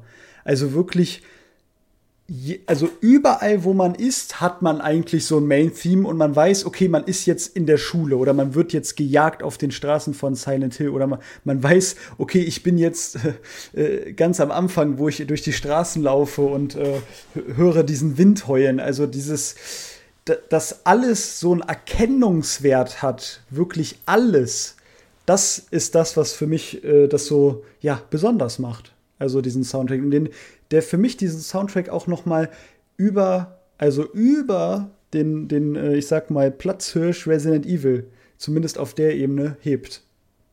Äh, das ist ein interessanter Punkt, weil äh, für mich war Resident Evil immer so ein bisschen, und das haben sie sich auch äh, irgendwie auch selbst verstanden, so eine Parodie auf typische Horror-Klischees. Ne? Ich mhm. habe äh, Resident Evil immer so als Parodie auf Horror verstanden und für mich war Silent Hill eigentlich immer so, so brutal ernst, wenn sie jetzt nicht gerade ja. mit einem UFO-Ende um die Ecke gekommen sind. Ne? Aber ansonsten ja. war Silent Hill für mich immer, wir betreiben Horror und Resident Evil macht sich über Horror lustig großartige Soundtrack konnten die trotzdem produzieren. Ich finde vor allem bei Resident Evil 2 gerade Countdown-Themes, ne, wenn alles äh, mhm. in die Luft fliegt, das, das kriegen die richtig, richtig gut hin. Ja. Aber ja. Ja, nee, das ist einfach, äh, ja, über den Soundtrack von Silent Hill generell könnte man, glaube ich, drei Podcast-Folgen machen. Deswegen, oh, es ist mir ein liebstes Thema, weil man bei Silent Hill über jeden Grashalm eine eigene Folge machen könnte. Das ist für mich halt pure Literatur, dieses Spiel. Ja, wirklich. Ähm, äh, äh, umso interessanter, äh, ohne dass wir die Story jetzt komplett äh, durchgehen, jedes Silent Hill hat ja gewissermaßen so eine Route, die durch Silent Hill durchführt, an mhm. ganz markanten und bestimmten Gebäuden ähm, vorbei. Es sind sind bei unterschiedlichen Protagonisten sind es halt unterschiedliche Gebäude. Ähm, manche Gebäude tauchen trotzdem immer wieder auf. Die Stadt selber ist dann meistens mehr so ein Füllraum dazwischen. Ähm, genau. Ich nur in Downpour ist sie beispielsweise so ein bisschen auch mal ein bisschen mehr Main ähm, Character, dass man sich ein bisschen mehr mit der, äh, der, der Stadt beschäftigt. In Silent Hill 1 ist es auch tatsächlich ein Raum äh, dazwischen. Ähm, oder wie hast du die Stadt versus die Gebäude empfunden? Äh, ähnlich wie du jetzt eigentlich gerade beschrieben hast. Es ist halt ein Raum dazwischen. Vor allem jetzt in Silent Hill 1 und 2 war es ja auch so, dass die Stadt eher so ein, so ein, ähm, so ein Bindeglied ist, in der du dann rumlaufen kannst, um noch ein bisschen Side Story dir zu holen. Vor allem jetzt im zweiten, im ersten meiner Meinung nach noch nicht so. Ähm, und halt um, und das habe ich zum Beispiel in meinem letzten äh, Playthrough nicht so äh, akribisch gemacht, man kann sich in der Stadt auch noch viel, ich sag mal, Ressourcen sammeln, um sich dann auf das nächste Hauptgebiet äh, vorzubereiten. Also in der Hinsicht werden dann Leute, die die Stadt dann nochmal komplett abgrasen, auch belohnt. Was, ganz, was ich ganz äh, gutes Game Design finde an der Stelle. Ich finde es so als Open World, finde ich das eigentlich, was keine richtige Open World ist, aber ich finde es halt umso spannender, eigentlich viel, viel mehr über diese Stadt herauszufinden, weil ich immer das Gefühl habe, man hat nur so einen kleinen Auszug. Ne? Mm. Man hat ja quasi nur seine Mission, aber so richtig viel erfindet man über Silent Hill nicht raus. Downpour geht da quasi auch einen anderen Weg. Ähm, wozu wir aber zu einem interessanten Game äh, man kann es nicht Mechanik nennen, man nennt es vielleicht mal Game-Element. Mhm. Äh, aufgrund der Limitierung haben sie es im Horrorspiel hier sehr clever eingesetzt, dass manche Straßen ja einfach in den Abgrund führen. Ne? Das ist ja. für mich bis heute eine der kreativsten Arten zu sagen, okay, hier endet das Spiel. ja, finde ich auch. Das ist auch so schön, äh, ja, die entschuldigen sich nicht dafür, die haben kein, äh, was weiß ich, so eine unsichtbare Mauer, da ist die Straße einfach weg. Das ist halt, ja, ich finde es auch klasse. In einem Horrorspiel kannst du Sachen einfach mal so begründen, ne? Ja, einfach die komplette Straße ist weg. Ähm, ich habe tatsächlich mir jetzt eben noch mal so, ein, so, so eine leichte Komplettlösung angeguckt. Äh, bei mir ist es schon länger her, bei dir ist es ja ultra frisch. Ne? Mhm, und ja. äh, der, Ab der Ablauf ist ja, äh, dass man vor allem in Teil 1 am Krankenhaus vorbeikommt, an der Schule vorbeikommt und am äh, Vergnügungspark. Fällt dir sonst noch irgendein sehr wichtiges Gebäude ein? Ja, ich, ich könnte ja mal kurz ähm, chronologisch, wie ich mich jetzt erinnere, das mal aufzählen. Mhm. Also als erstes kommt die Schule, dann kommt, also immer, ne, ich sag mal Silent Hill, Schule, dann wieder die Straßen von Silent Hill, dann kommt das äh, Hospital, wie du auch schon richtig gesagt hast, dann kommt wieder Silent Hill, dann kommt Vergnügungspark. Vergnügungspark ist ja jetzt nicht so ein Level wie jetzt, ich sag mal, so ein großes Level wie Hospital oder äh, also Krankenhaus und äh, die mhm. Schule. Aber um zum Vergnügungspark zu kommen, muss man durch, einen relativ, äh, durch eine relativ große Kanalisation, die absolut ähm, der Horror ist, wirklich. Ähm, Genau, der Vergnügungspark ist dann ja eigentlich nur da, um einen Bossfight zu machen, den ich jetzt noch nicht spoilern werde. Und äh, dann geht man auch noch mal zu einem zu Lighthouse. Und der Weg zu dem Lighthouse ist, würde ich jetzt so auch als Level bezeichnen. Genau. Und dann kommt äh, dann dieses Nirgends, das äh, so alle alle alle Räumlichkeiten so durcheinander wirft. Genau. Das, das ist so der Hergang. Klar, Stur. es gibt noch kleinere Sachen zwischendurch, wo man in diesen kleinen Antiquitätenladen und so geht. Oder man ist auch nur einmal im Silent Hill Center. Äh, aber ja, das ist so die, die grobe Struktur. Ich bin, das finde ich jetzt interessant. Also ich versuche mal so ein bisschen gerade im Spoiler auszuweichen, ne, bevor ja. wir da zu krass reingehen. Ich gehe gerade nur die Sachen durch, die wir jetzt noch besprechen können. Ähm, faszinierend. Äh, How Long to Beat sagt, Silent Hill spielt man insgesamt in sieben Stunden durch. äh, Main plus Sides acht Stunden. Okay. Es gibt offenbar noch eine weitere Stunde. Der Kompletionist braucht 14 Stunden. Okay. WTF. Ja gut, da bist du mit deinen zehn Stunden bist ja definitiv über dem Durchschnitt, aber du hast es wahrscheinlich auch einfach mehr genossen. Ich hab's mehr genossen und ich ähm, habe tatsächlich, und das ist eine gute Überleitung, ich habe die Lösung zu jeglichen Rätseln vergessen. Ähm, die, die nämlich in Silent Hill 1 meiner Meinung nach auf dem Level sind von Silent Hill 2 hart. Also die haben ja da gar keinen Schwierigkeitsgrad reingebracht für die Rätsel. Das gab es ja erst ab Silent Hill 2. Und äh, die haben sich dann gedacht, komm, dann machen wir das einfach auf dem höchsten Schwierigkeitsgrad. Ist ja egal. Und äh, das hat die, die, die Spielzeit ungemein gestreckt. Und ich bin auch der Meinung, sieben Stunden, wenn man alle Rätsel von vornherein weiß, okay. Ja, aber. Quasi, also, quasi Speedrun, ne? Also so, so, so, Speedrun, so nach dem Motto, man guckt halt alles, ne? Man läuft auch vielleicht ein bisschen mehr rum, um Loot einzusammeln, aber man weiß die Rätsel schon, weil man kann ganz schnell mal eine Stunde oder zwei an diesen Rätseln sitzen. Was war jetzt für dich äh, so das schlimmste Rätsel, damit, äh, damit wir das einfach mal veranschaulichen können? Gerne. Ich würde ich würd gerne auf das allererste große Rätsel äh, eingehen in der Schule. Das, das stellt nämlich richtig schön auch die Philosophie von den Rätseln in Silent Hill dar. Ähm, da haben sie es nämlich auch am besten gemacht, meiner Meinung nach, im ersten Teil. Und zwar in der Schule hat man quasi ein übergreifendes Rätsel, nämlich den Uhrenturm zu öffnen. Ähm, klar, eine, eine, Schule hat halt einen Uhrenturm. In, Im Innenhof ist ja ganz normal, kennen wir alle. Und in diesem Uhrenturm muss man äh, zwei Platten einsetzen und den Strom für diesen Uhrenturm herstellen. Und äh, dieses Rätsel wird eigentlich relativ schnell ähm, erklärt, indem im Eingangsbereich von der Schule äh, drei Zettel liegen.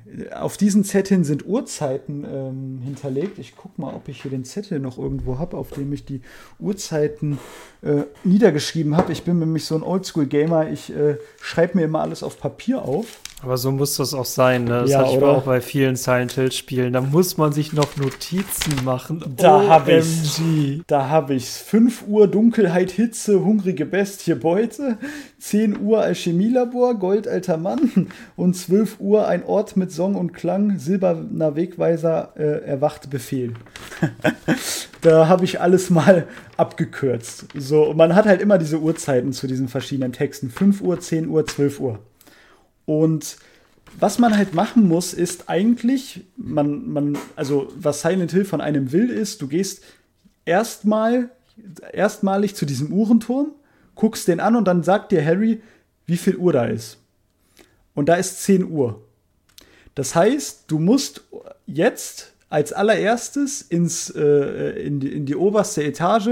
Dort ist nämlich so ein, ja, so ein Chemielaboratorium, also was halt so eine Schule hat, ne, so ein Chemieraum und muss dort ähm, so ein, ähm, also ich glaube, so eine Chemieflasche oder so heißt das, auf so eine goldene Hand. Also, das ist wirklich einfach eine, oder nicht eine goldene Hand, es ist eine, eine Hand von einem alten Mann. Man packt da diese Flüssigkeit drauf und die öffnet sich und man kriegt diese goldene Platte. Also, das ist relativ einfach, sage ich jetzt mal. Ja, also man, man geht da hin und man holt diese goldene Platte. An dem Punkt bin ich dann schon erstmal gescheitert, weil ähm, wie man das so aus anderen, vor allem moderneren Spielen kennt, vor allem in Resident Evil. Ich weiß nicht, wie du die spielst, aber ich bin so, ich sammle erst alle Gegenstände für das Endpuzzle ein, setze die dann Same. ein und gehe dann weiter. Das ist Genauso aber ich's auch. Genau, also das ist ja auch in den heutigen Spielen, wenn ich jetzt an Resident Evil 4 Remake denke, da gibt es eigentlich keinen Moment, wo du nicht alles erstmal einsammelst und dann erst zur Tür gehst. Also, ähm, das will Silent Hill aber nicht. Silent Hill will, du gehst mit dieser goldenen Platte jetzt zum Uhrenturm hin, setzt diese goldene Platte ein und der Uhrenturm ändert die Zeit. Und dann haben wir plötzlich ähm, 12 Uhr. Und 12 Uhr sagt dir ja, ein Ort mit Sang und Klang, silberner Wegweiser, bla bla bla. Dann musst du ins, in den Pianoraum gehen und dort ein Rätsel mit Vögeln ähm, äh, also lösen. Lösen. Da, da ist so ein Piano und ähm, auf dem Piano sind einzelne, ich sag, äh, wie nennt man das, Tasten, äh, die keinen Sound machen. Und es geht um äh, stumme Vögel und, um, und da gibt's dann auch ein Rätsel dazu und du musst dann halt die Tasten in der richtigen Reihenfolge drücken. Dieses Rätsel an sich ist schon mega schwer.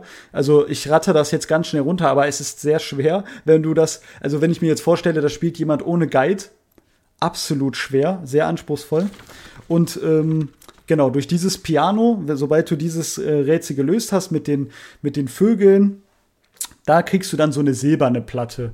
Und diese silberne Platte musst du dann auch wieder im Uhrenturm einsetzen. Dann, macht der, dann geht der Uhrenturm auf äh, 5 Uhr und dann musst du in die Dunkelheit zur Hitze. Das heißt, du musst in den Keller zum Boilerraum und die, ähm, dort den Generator anmachen. Und sobald du das getan hast, öffnet sich der Uhrenturm. Ähm, aber da habe ich noch die Frage, ne? es ist ja quasi ein verschachteltes Rätsel. Ne? Es ist ein Genau. Haupträtsel, das aus drei Rätseln besteht. Bekommst du den Hinweis, wohin du gehen musst, oder musst du das auch rausfinden alleine? Du bekommst, also der Hinweis ist quasi, zum Beispiel bei 10 Uhr steht ja Alchemielabor. Ja, genau, aber dann erscheint ja nicht der auf der. Karte, wo du hin musst. Nee, ne? nee, das musst nee, du nee. selber. Du musst selber quasi kombinieren. Mit Alchemie ist Chemie gemeint. Und du Ja, musst ja. auch selber kombinieren mit Dunkelheit und Hitze ist der, du, weißt du, ist der Keller, der Boiler gemeint. Weißt du, was ich meine? Also, Ja, ja. und es ist wirklich, du hast null Handholding. Der, der Harry markiert nichts. Also ein modernes Spiel würde bei einem, also würde so ein anspruchsvolles Rätsel gar nicht erst einbauen. Und selbst wenn, dann hättest du halt jedes Mal quasi so einen Marker so, ne? Du hast die goldene Platte, okay, du musst zurück zum Uhrenturm, ne? Das macht Silent Hill gar nicht. Und sobald ich diese goldene Platte habe, bin ich wirklich eine Stunde da rumgelaufen und war so, okay, ich möchte jetzt, ich möchte jetzt an das Piano. Wieso geht das Piano nicht auf? Das war. Vor allem, es ist äh, so, zeitversetzt. Ne? Du musst halt ein Rätsel nach dem anderen machen, aber du darfst nicht das zweite vom ersten machen. Genau, genau, du darfst, ne? Und, und so Ah. sind ja moderne Spiele nicht aufgebaut. Moderne Spiele ist, du, du hast drei Rätsel, du kannst jederzeit eins von den dreien machen. Äh, und kommst dann mit allen Gegenständen einfach zur Endtür und gut ist. Ich, ähm, ich, ich, ich, äh, also ich habe Silent Hill 1 tatsächlich durchgespielt, aber ich habe auch Erinnerungen, dass mir die Schule vor allem nicht gefallen hat. Und ich habe auch irgendwie böse Ahnung an das Krankenhaus, den Vergnügungspark auch, eigentlich bei jedem Bereich. Ich ja. kann ja nicht mehr genau sagen, woran es liegt. Ich finde bei diesen Rätseln, die haben so einen morbiden Humor. Das hast du mhm. ja vor allem in Silent Hill 2, wenn du eine extrem gesicherte Box im Krankenhaus hast, die du öffnen musst mit drei bis vier Varianten, also mit drei bis vier Schlössern und was findest du dieser Box? Das sind einfach nur Haare. Ja. Weißt du, das ist, das, dieses Spiel lacht dir manchmal echt nur ins mhm. Gesicht. Das, das, ich liebe das, auch wenn es so gemein ist. das stimmt, das stimmt. Und äh, ja, das haben die natürlich in Silent Hill 2 auf die Spitze getrieben. Hier ist quasi der morbide Humor, dass sie dir wirklich so drei Zettel geben, eine Riesenschule und sagen, hier, löse mal. Das ist, äh, das finde ich klasse. Und da ist auch ein guter Punkt, wieso ich auch ich bin wirklich an die Grenzen meiner Existenz gekommen bei diesem Spiel, auch obwohl ich es jetzt zum, zum dritten Mal dann gespielt habe, ähm, weil es ist, es funktioniert nicht so wie Resident Evil, dass wenn du mal einen Hallway geklärt hast und die Monster dort tot sind, dass die tot sind. Die kommen sporadisch einfach wieder. Da ist bestimmt auch irgendeine Logik hinter, aber du kannst dir nie sicher sein, okay, dieser Gang ist jetzt sicher. Und das macht das Ganze natürlich nochmal ähm, nervenaufreibender, wenn du ständig hin und her laufen musst für dieses Rätsel. Weil du ständig eigentlich dann auch mit Monstern konfrontiert wirst. Ähm, was natürlich an sich, finde ich, echt cooles Level äh, äh, Game Design ist, weil du bist natürlich permanent on the edge, weil du halt äh, weißt, du musst äh, Ne, du hast zum Beispiel gerade äh, äh, das Piano-Rätsel gelöst, ja, hast diese silberne Platte und du weißt, ich muss jetzt mich komplett durchkämpfen bis hin, hinten hin zum Uhrenturm, um dann wieder irgendwo anders hinzugehen, weißt du? Das ist einfach, äh, einfach großartig. Ne? Also ich, ich, ich, ich feiere es, wenn ich mir das anhöre. Wenn ich wieder drin stecke, werde ich es wieder hassen. Aber ja. genauso dürfen Horrorspiele sein. Und das ist auch so ein ewiger Streitpunkt äh, bei Sebastian und mir. Äh, wie gemein dürfen Horrorspiele eigentlich sein? Und er, er, er sagt auch manchmal, die können einem auch so ein bisschen Komfort geben. Das verstehe ich auch zum Teil. Mhm. Ich bin dann wiederum eher der, der Punkt, wo ich sage, ein Horrorspiel muss eigentlich richtig gemein sein, um ein Horrorspiel zu sein. Ne? Aber das ist ja. halt so eine Geschmacksfrage. Also ich bin auf jeden Fall für super scharf scharf oder super gemein. ich bin da auch ganz bei dir. Dieses, ich mag das, wenn ein Spiel diesen Moment hat, ich bin in einem Raum und ich habe keine Lust, aus diesem Raum rauszugehen. Das ist wirklich für mich so diese, diese Maxime, so dieses, ich weiß jetzt, ich muss da hinten hin, das sieht man auch in meinem Livestream sehr oft. Ich gucke auf die Karte, ich verschnaufe richtig und sag so, okay, ich muss da jetzt durch. Und das ist wirklich so dieses, da hat, das hat Silent Hill 1 perfektioniert. Ich finde das super. Und das, ähm, das sehe ich genauso wie du, Michael. Das ist äh, äh, schön unter Gleichgesinnten zu sein. ich meine, ähm, Resident Evil 4 zum Beispiel, im Remake, ich wollte direkt in den nächsten Raum. Das Gameplay macht halt so viel Spaß. Die Ganados da auseinander zu pflücken, macht halt so viel Spaß. Du bist ja nicht wirklich irgendwann mal in einem Raum und denkst dir, oh nein, ich will nicht in den nächsten Raum gehen. So. Es ist halt Resident Evil ist für mich ein Horror-Vergnügungspark, ne? Und genau. Silent Hill ist für mich ein Horror-Nicht-Vergnügungspark, ne? Ja. es ist, ähm, ich, ich finde äh, tatsächlich, äh, The Evil Within ist von, äh, ist ja von Shinji Mikami mhm. und Resident Evil ist ja äh, auch ursprünglich von äh, Shinji Mikami. Genau. Ich finde es eine sehr interessante Stelle, ähm, auch wenn ich finde, dass sie ähm, Pyramid Head zu hart geklaut haben. Es gibt ja diesen, äh, den, den Keeper, das ist eine, eine Figur mit einem Safe auf dem Kopf. Es ist trotzdem ein sehr, sehr cooler also Gegner. Evil Within, ja. The Evil Within, genau. Und äh, es gibt da am Ende diese eine Stelle, wo du in einen Raum reinkommst und plötzlich siehst du, und ein Keeper ist schon grausam. Ein Keeper ist ein richtig schlimmer Gegner, weil wenn du ihn mhm. tötest, kann er überall wiederkommen, wo auch ein Safe ist. Das heißt, du musst so oft gegen ihn kämpfen, wie viele Saves du halt in einem Raum findest. Und plötzlich bist du in diesem Raum und siehst zwei von den Viechern und denkst dir, nein, nein, nein. Und das, das ist ein richtig cooler Moment und du denkst dir, okay, nein, ich habe keine Ahnung, wie ich das schaffe, aber ich werde es trotzdem schaffen. ja, das können natürlich diese Shinji Mikami-Spiele richtig gut. Dieses, ich habe ein unglaubliches Monster vor mir und ich muss das jetzt irgendwie besiegen. Da, und das finde ich auch, das, diese Momente liebe ich auch in Resident Evil viel mehr als in Silent Hill. Einfach dieses, man hat ein unglaubliches Monster vor sich. Ich denke jetzt zum Beispiel auch an Resident Evil 3 das Ende, wo man Nemesis besiegt. Und mhm. ich schaffe es als, als weicher Mensch, dieses Monster, diese Hölle zu besiegen.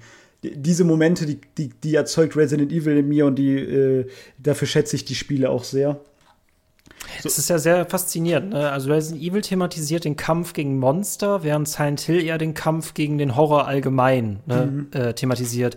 Äh, ich ich finde auch das Gameplay von Resident Evil, das Kampf-Gameplay von Resident Evil deutlich besser als von Silent Hill, während es bei Silent Hill wieder vernachlässigbar ist. Ja. Dann hast du aber gleichzeitig äh, solche Momente in Silent Hill, ne? also während ich zum Beispiel gegen Monster gerne in Resident Evil kämpfe, hast du solche Momente wie in Silent Hill 3, dass ich, wie du schon beschrieben hast, das haben die in allen Teilen, dass du immer wieder durch irgendwelche äh, Gebäude laufen musst, du wirst von Feinden gejagt, du musst ein Rätsel lösen und dass ich mit äh, Heather in einem, Raum, äh, in einem Raum bin, wo ich quasi ähm, irgendwas richtig zuordnen muss, Leichensäcke sind das, glaube ich, oder Dings. Mhm. Und ich hoffe, dass ich alles bei mir habe, um es jetzt zu lösen und nicht, dass ich plötzlich merke, oh, ich muss doch noch mal raus. ja, ja, ja. Großartig. Das ist das Gemeinste, ja, so ist es. Ne, wenn in Resident Evil, wenn du dir so einen Weg durchs Herrenhaus geklärt hast, du weißt, okay, wenn ich da jetzt lang muss, kein Problem. Gehe ich einfach wieder zurück. Ist ein bisschen Zeit verschwendet, aber ist okay. Während du bei Silent Hill nicht weißt, oh, jetzt muss ich da wieder raus. Ne? Was wartet da auf mich? Das ist halt klasse. Faszinierend, Anna. Genau, das ist halt, äh, ähm, ich, ich, bin, ich weiß nicht ganz, wie Mainstream-tauglich Silent Hill heute noch wäre. Ich meine, wir, wir, bekommen diese Antwort gerade nicht. Also wir haben sie jahrelang nicht bekommen, weil diese mhm. Reihe seit längerer Zeit tot war, nachdem Silent Hills abgesagt worden ist. Ich bin sehr gespannt, äh, wenn das Remake vom zweiten kommt, eher negativ gespannt und ich bin auch gespannt, was mit den ganzen Projekten kommt, die jetzt auch noch alle kommen sollen. Das wird, äh, das wird klasse, ja. Ich, ich bin, ich glaube, Silent Hill ist Mainstream-tauglich, einfach weil Horror immer noch Mainstream-tauglich ist, meiner Meinung nach. Also es, es kommen tausende Horrorfilme im Jahr raus. Es gibt mega viele Horror-Podcasts, True Crime-Podcasts.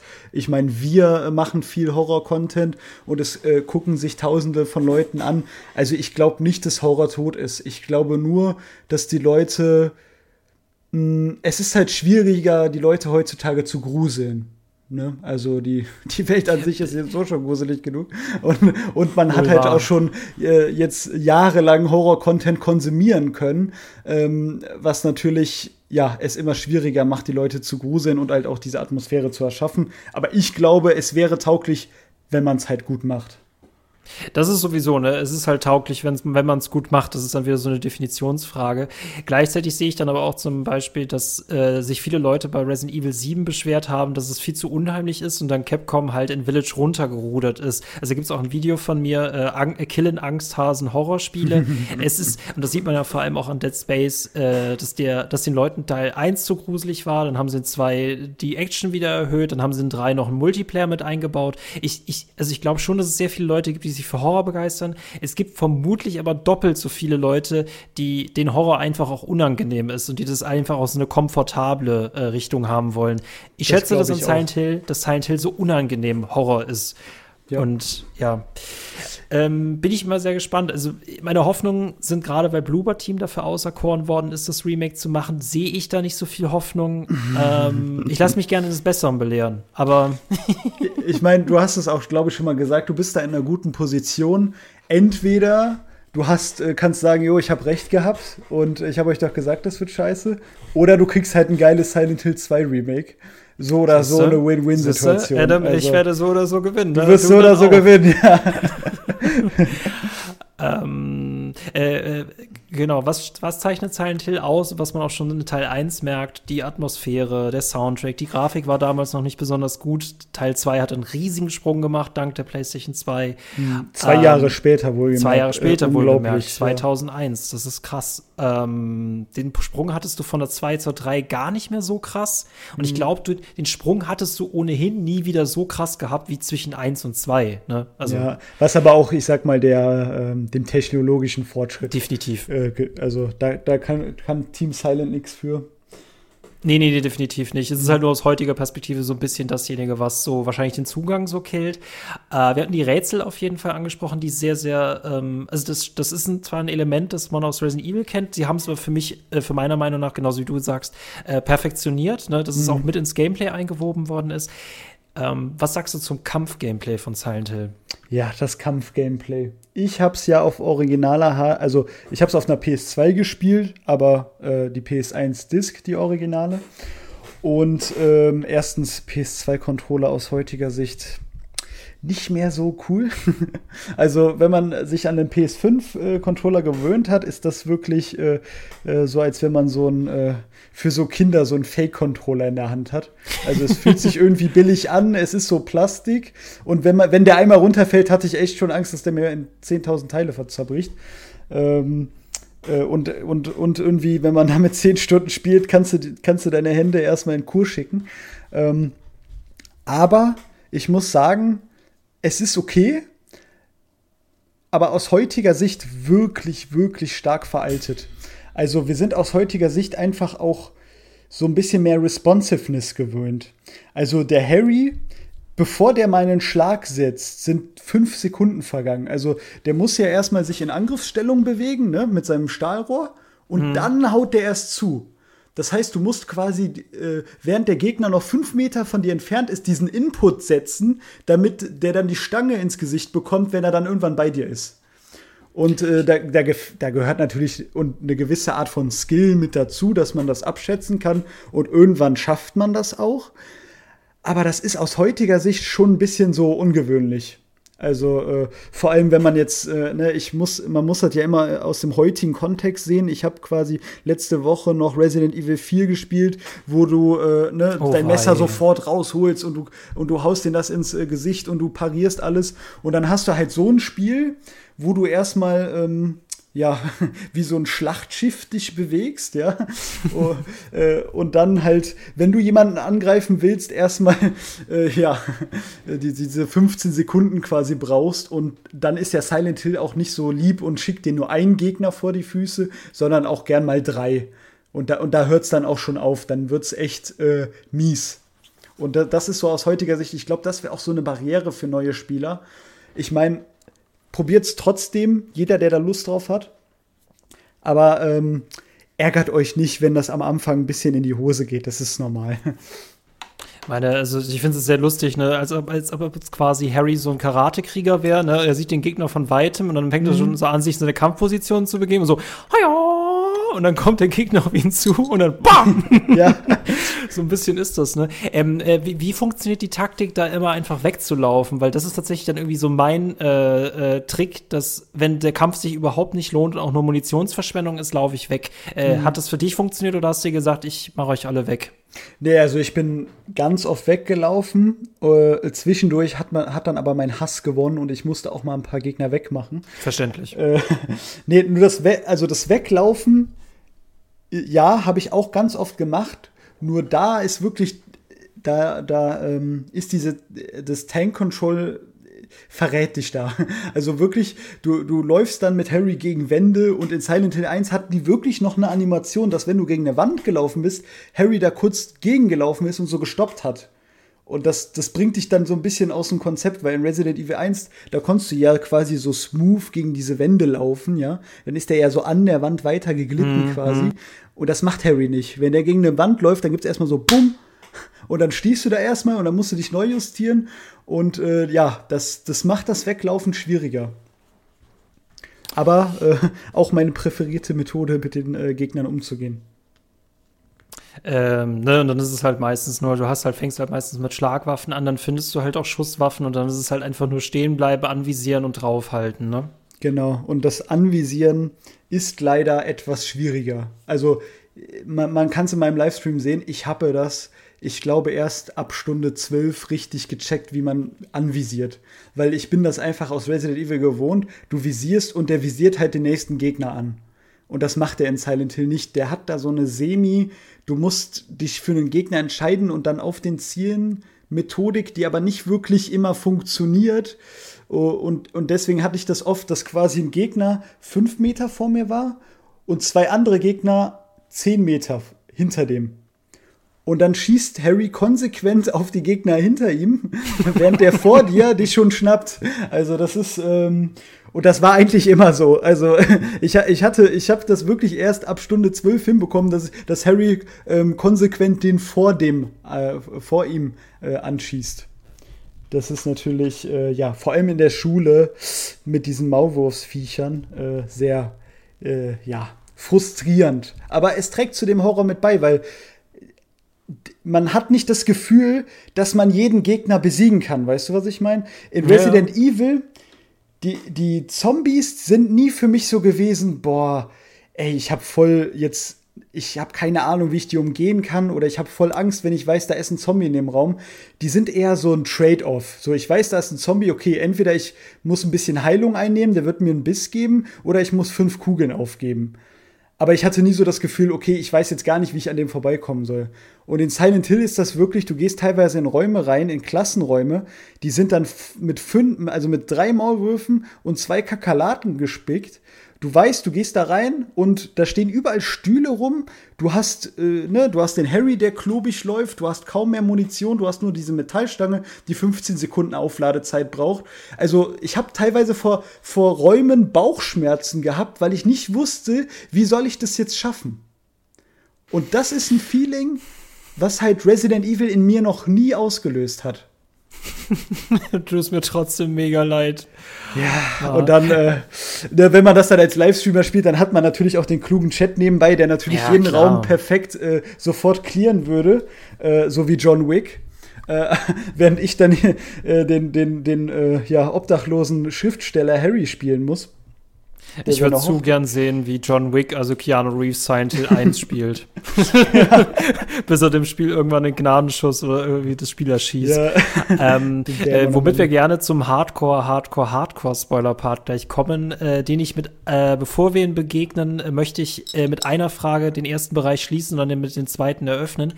Ähm, hast du manchmal das Gefühl, dass du Silent Hill lieber analysierst, als dass du es spielst? Ähm, definitiv. Definitiv. Also dieses, ähm, für mich ist dieses Spielen eher so der Mittel zum Zweck.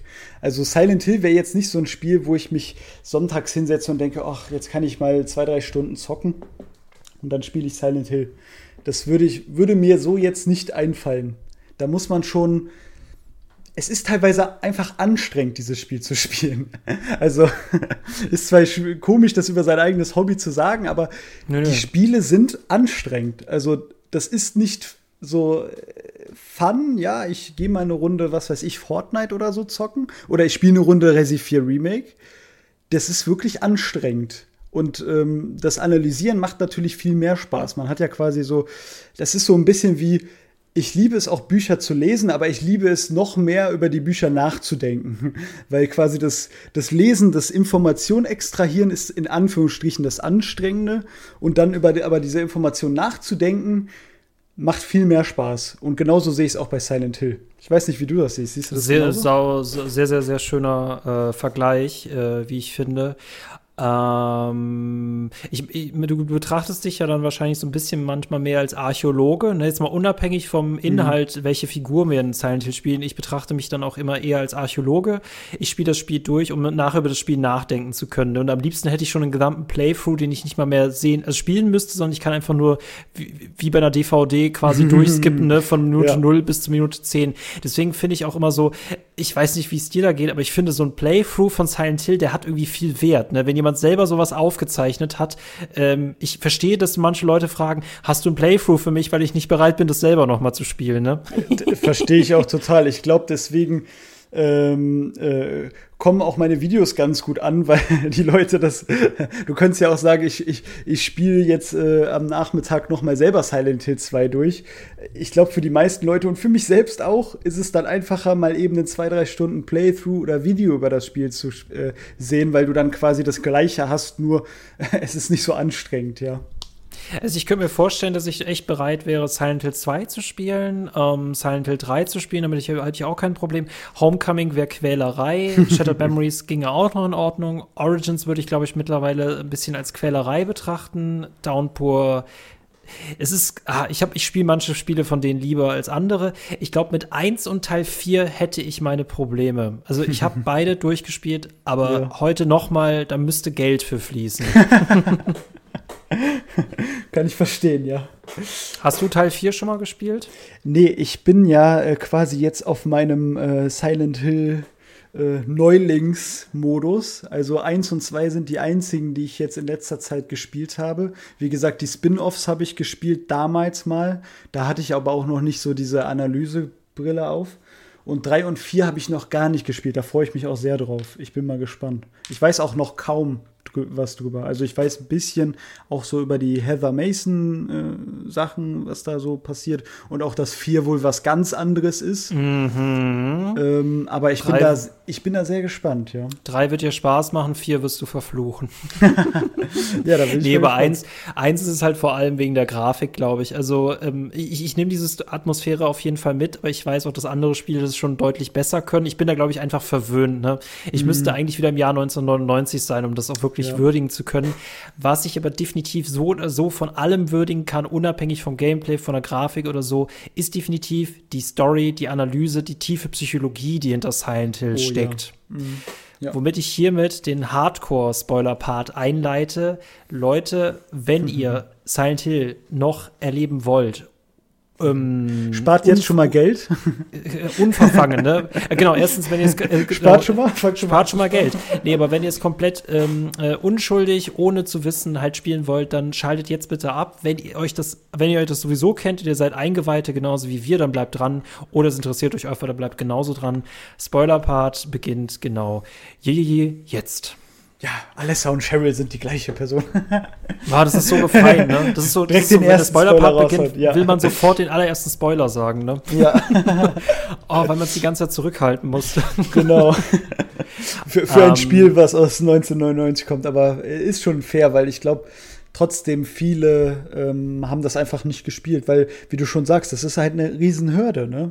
Also erstens, wenn du es original spielen willst, kostet das um Unsummen an Geld und dann hast du noch diese alte Grafik, äh, altes Control-Schema. Also ich kann jeden verstehen, der das jetzt äh, kaum mehr nachholen kann. Ja. Ich kann auch verstehen, dass sich Leute ein Remake von Silent Hill 2 wünschen, aber dann hätte ich gerne einen anderen Entwickler, weißt du, aber das ist mhm. wieder eine andere, äh, ähm, anderes Paar Schuhe.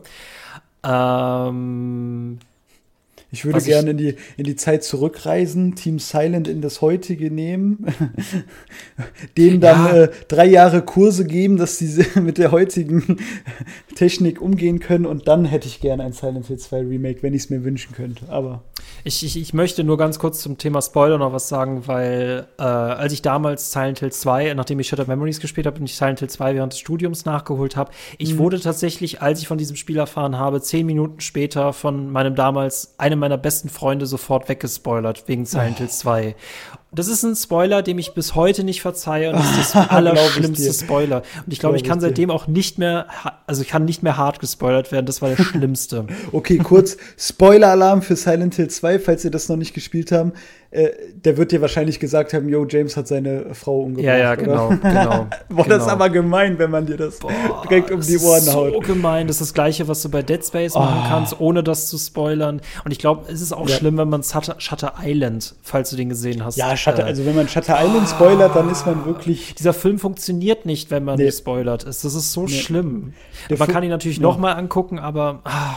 Ja, der funktioniert viel besser, wenn man kann den noch, also das neu angucken funktioniert viel besser, wenn man das selber erlebt hat, ne? Also diese ganze Reise von ja, ja, genau. Leonardo und nicht, äh, wenn man das von Anfang an gespoilert bekommt. Da hast du recht. Es ist irgendwie immer noch cool, den mit einer Person zu gucken, die ihn noch nicht gesehen hat. Ja. Ne? Das, das funktioniert mhm. sowieso und ich, manchmal würde ich mich einfach gerne neben eine Person setzen, die Silent Hill 2 noch nicht gespielt hat, um mich noch mal so richtig gern mhm. zu gruseln, wie ich es damals gemacht habe. Ne? Das stimmt, das stimmt. Obwohl ich Ach, glaube, ja. dass so jungfräuliche, äh, jungfräuliche Augen für Silent Hill 2 das, ich glaube, das Problem ist, wir kennen jetzt diese ganzen Analysen und wir haben es auch selber schon analysiert. Ich glaube, vieles bleibt halt einfach liegen, wenn man das jetzt komplett jungfräulich spielen würde. Also der halt erste Playthrough sind nur genau, 10%, ne? Das ist halt genau, so, ja klar. Weil ich glaube, man würde dann so denken, so, okay, man hat diesen Aha-Moment mit James, aber dass das ganze Spiel dir das eigentlich schon von vornherein signalisiert und, und äh, zeigt, dass das das weißt du erst nach dem zweiten, dritten, vierten Playthrough und nachdem du dir wahrscheinlich fünf Analysen durchgeguckt hast. Was das Spiel ja auch so besonders macht, sage ich jetzt mal. Ihr seht so ein bisschen, wir sind immer so magnetisiert von Teil 2. Wir wollen eigentlich mal nur über Teil 2 reden, Mensch. aber kein Thema, kein Thema passiert. Ähm, was ja vor allem äh, in Teil 1 relevant ist, ist ja, die ganzen Stationen, die man abläuft, sind ja Stationen von Alessa, äh, einem Mädchen, das halt hier in der Stadt halt geopfert worden ist, um eine Gottheit zu gebären. Und deswegen befinden wir uns im Krankenhaus, deswegen befinden wir uns in der Schule. Ich weiß nicht, ob der Vergnügungspark noch eine Beziehung zu ihr hat. Das müsstest du vielleicht wissen. Oh, gute Frage. Ähm, der wirkt so random. Ich weiß, dass der immer wieder vorkommt, aber ich wüsste jetzt nicht ich mein, äh, die direkte Bezug kind. zu ihr. Vergnügungspark wahrscheinlich, wo das. Kinder äh, gehen in Vergnügungsparks. Kinder gehen in ja, Vergnügungsparks, ja, ja. ja. Äh, Kinder sind in Phantasialand unterwegs, wahrscheinlich. Äh. Ich meine, der Vergnügungspark ist auch nicht so ein, also wie gesagt, man hat da den einen Bossfight mit Sybil, jetzt kann ich es ja sagen, mhm. aber mehr ist da auch nicht. Also, Hast du sie umgebracht oder gerettet? Ich habe jetzt, also in meinem ersten Playthrough ganz, ganz am Anfang habe ich sie umgebracht. Ich auch. Ja. da, du kommst auch nicht auf die Lösung. Also äh, für alle, die nicht im Bilde sind, um Sybil zu retten, muss man eine Plastikflasche im Krankenhaus nehmen und die mit rotem Zeug füllen. Das Spiel sagt dir aber nicht, dass du das machen musst und das Spiel sagt dir auch nicht beim roten Zeug, dass du das einsammeln kannst und dafür, geschweige denn, dass du dafür die Plastikflasche nehmen kannst. Also so viel dazu, wie das Spiel kommuniziert. Sybil ist übrigens die Polizistin, auf die wir äh, am Anfang treffen, äh, genau. mit der wir so ein bisschen zusammen, gemeinsam so ein bisschen durch diese Stadt halt kommen. Und die wird halt irgendwann mal äh, besessen und man kann sie entweder töten oder halt retten. Aber wenn man nicht das Zeug dabei hat, dann kannst du sie auch einfach nicht retten. Genau. Äh, sie ist bei mir halt auch einfach äh, gestorben. Äh, sie hat auch diesen komischen ja. Eiterbeutel auf dem Rücken, ne? Mhm, ja. Oh, das ist so strange, ey das mit dem Eiterbeutel ist auch so ein bisschen, ich habe so das Gefühl, dass die so erstmal eine Erklärung irgendwie mit Parasiten im Kopf hatten und dann so mittendrin umgeswitcht sind zu äh, psychologischer Horror. Weil dieser Eiterbeutel, der kommt ja auch noch im Krankenhaus vor, bei den ganzen Krankenschwestern und dem Doktoren. Ähm, der passt da nicht so rein. Ich habe eine leise Idee, da würden wir jetzt aber auch schon in die Analysen der Monster reingehen, äh, wo das vielleicht herkommen könnte.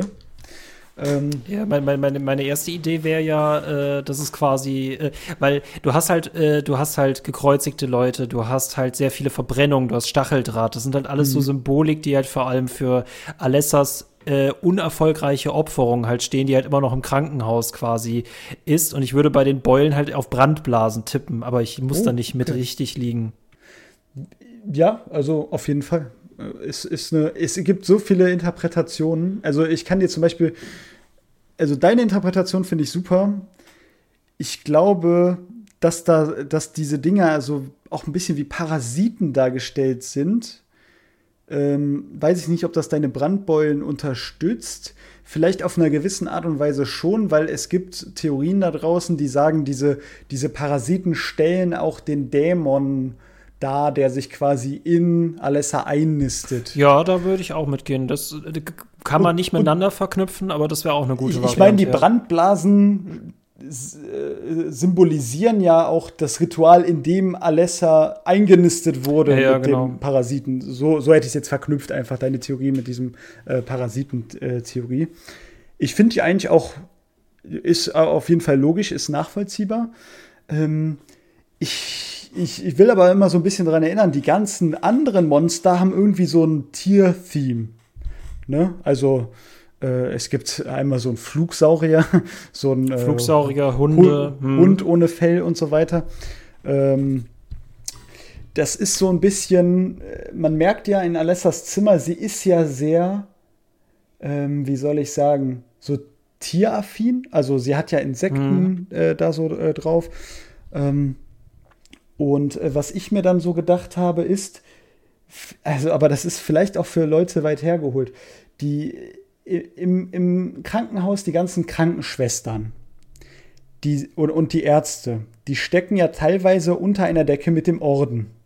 Ja. Und dass sie das vielleicht so verarbeitet hat, dass der Orden der Parasit ist, der das, der das Krankenhauspersonal quasi, äh, ja, so äh, korrumpiert sage ich jetzt mal. Und, und sieht, mhm. sieht das quasi in ihrem Unterbewusstsein, äh, weil sie halt auch so insektenaffin ist und viel über Insekten weiß, wie, wie man ja auch in ihrem Raum sehen kann, das quasi so verarbeitet, dass die, dass die äh, Krank das Krankenhauspersonal Parasiten im Rücken hat. So. Ähm, dafür müssten wir, glaube ich, ein Bild aufzeichnen, äh, wie, wie, man da, ne, wie man zum Beispiel an solche Theorien rangehen kann. Ich würde sagen, mhm. die allererste Begründung, die du geliefert hast, dass sie halt quasi parasitär sind, genauso wie halt das Wesen, was sie in sich hat, das passt perfekt, ne? Ja. Und dann kann man ja quasi so über eine reine äh, Theorienlogik hinausgehen, was könnte halt alles noch passen, ne? Und ich finde, ja. diese ganzen Sachen müssen sich nicht unbedingt, die, die können sich widersprechen, die müssen auch nicht alle komplett äh, gleichzeitig gelten. Das finde ich halt sehr, sehr spannend. Ähm, das gilt auch gerade bei Silent Hill 2 vor allem, weil es da sehr viele unterschiedliche Leseschlüssel halt gibt und du halt mhm. ganz viele Interpretationswelten hast. Ähm, du hast ja gerade bei Teil 1 hast du erstmal nur eine Interpretationswelt, das ist ja einfach nur die von Alessa. Genau. Ähm, was ich interessant finde, was ja so ein interessantes Environmental Storytelling ist, viel, viel versteckter als bei äh, Dark Souls, dass du quasi über diese Stationen halt etwas über dieses Kind erfährst ja. und äh, halt auf verschiedene Personen triffst, bis du eigentlich verstehst, wozu du eigentlich hier bist und worum es ja eigentlich geht. Ich mhm. muss aber persönlich sagen, unabhängig von den ganzen Interpretationen, was mich persönlich immer gestört hat, war, es gibt dieses Mädchen, die einen Teufel in sich hat. Dann wird dieses Mädchen geopfert. Das ist irgendwie nicht ganz erfolgreich gewesen. Dann hat dieses Mädchen sich gespaltet in einen Teil, der in Silent Hill geblieben ist. Dieses eine Teil ist eine Tochter. Dann geht die Tochter wieder nach Silent Hill. Jetzt haben wir es erklärt, warum sie dort ist. Am Ende vereinigen sie sich wieder und dann gebären sie sich quasi als Baby nochmal neu. Das ist so over the top. Vor allem, wenn man es einfach so, ich sag mal, nüchtern beschreibt, wie du das gerade getan hast. dann äh, ja, es ist sehr over the top und es ist auch sehr, ja, wenn man es so hört, denkt man sich so, okay, wer hat sich das ausgedacht? Es ist so cheesy, ne? Also äh, vor allem diese Doppelgänger. Ich finde diesen Doppelgänger-Aspekten finde ich gar nicht mal so uninteressant. Aber als James denke ich mir, äh, oder nee, jetzt Harry, es ist Harry May, Verzeihung. Ich bringe genau. James, du bist mein Bester, deswegen verwechsel ich dich immer. Aber ich, ich denke mir als Harry, ich habe diese Tochter großgezogen, ich gehe in diese Geisterstadt, jetzt kriege ich schon wieder ein Baby und darf wieder von vorne anfangen. Ja, und du kriegst halt irgendwie so ein Baby von einem Ding, was du gerade bekämpft hast, was halt auch irgendwie ein Dämon ist.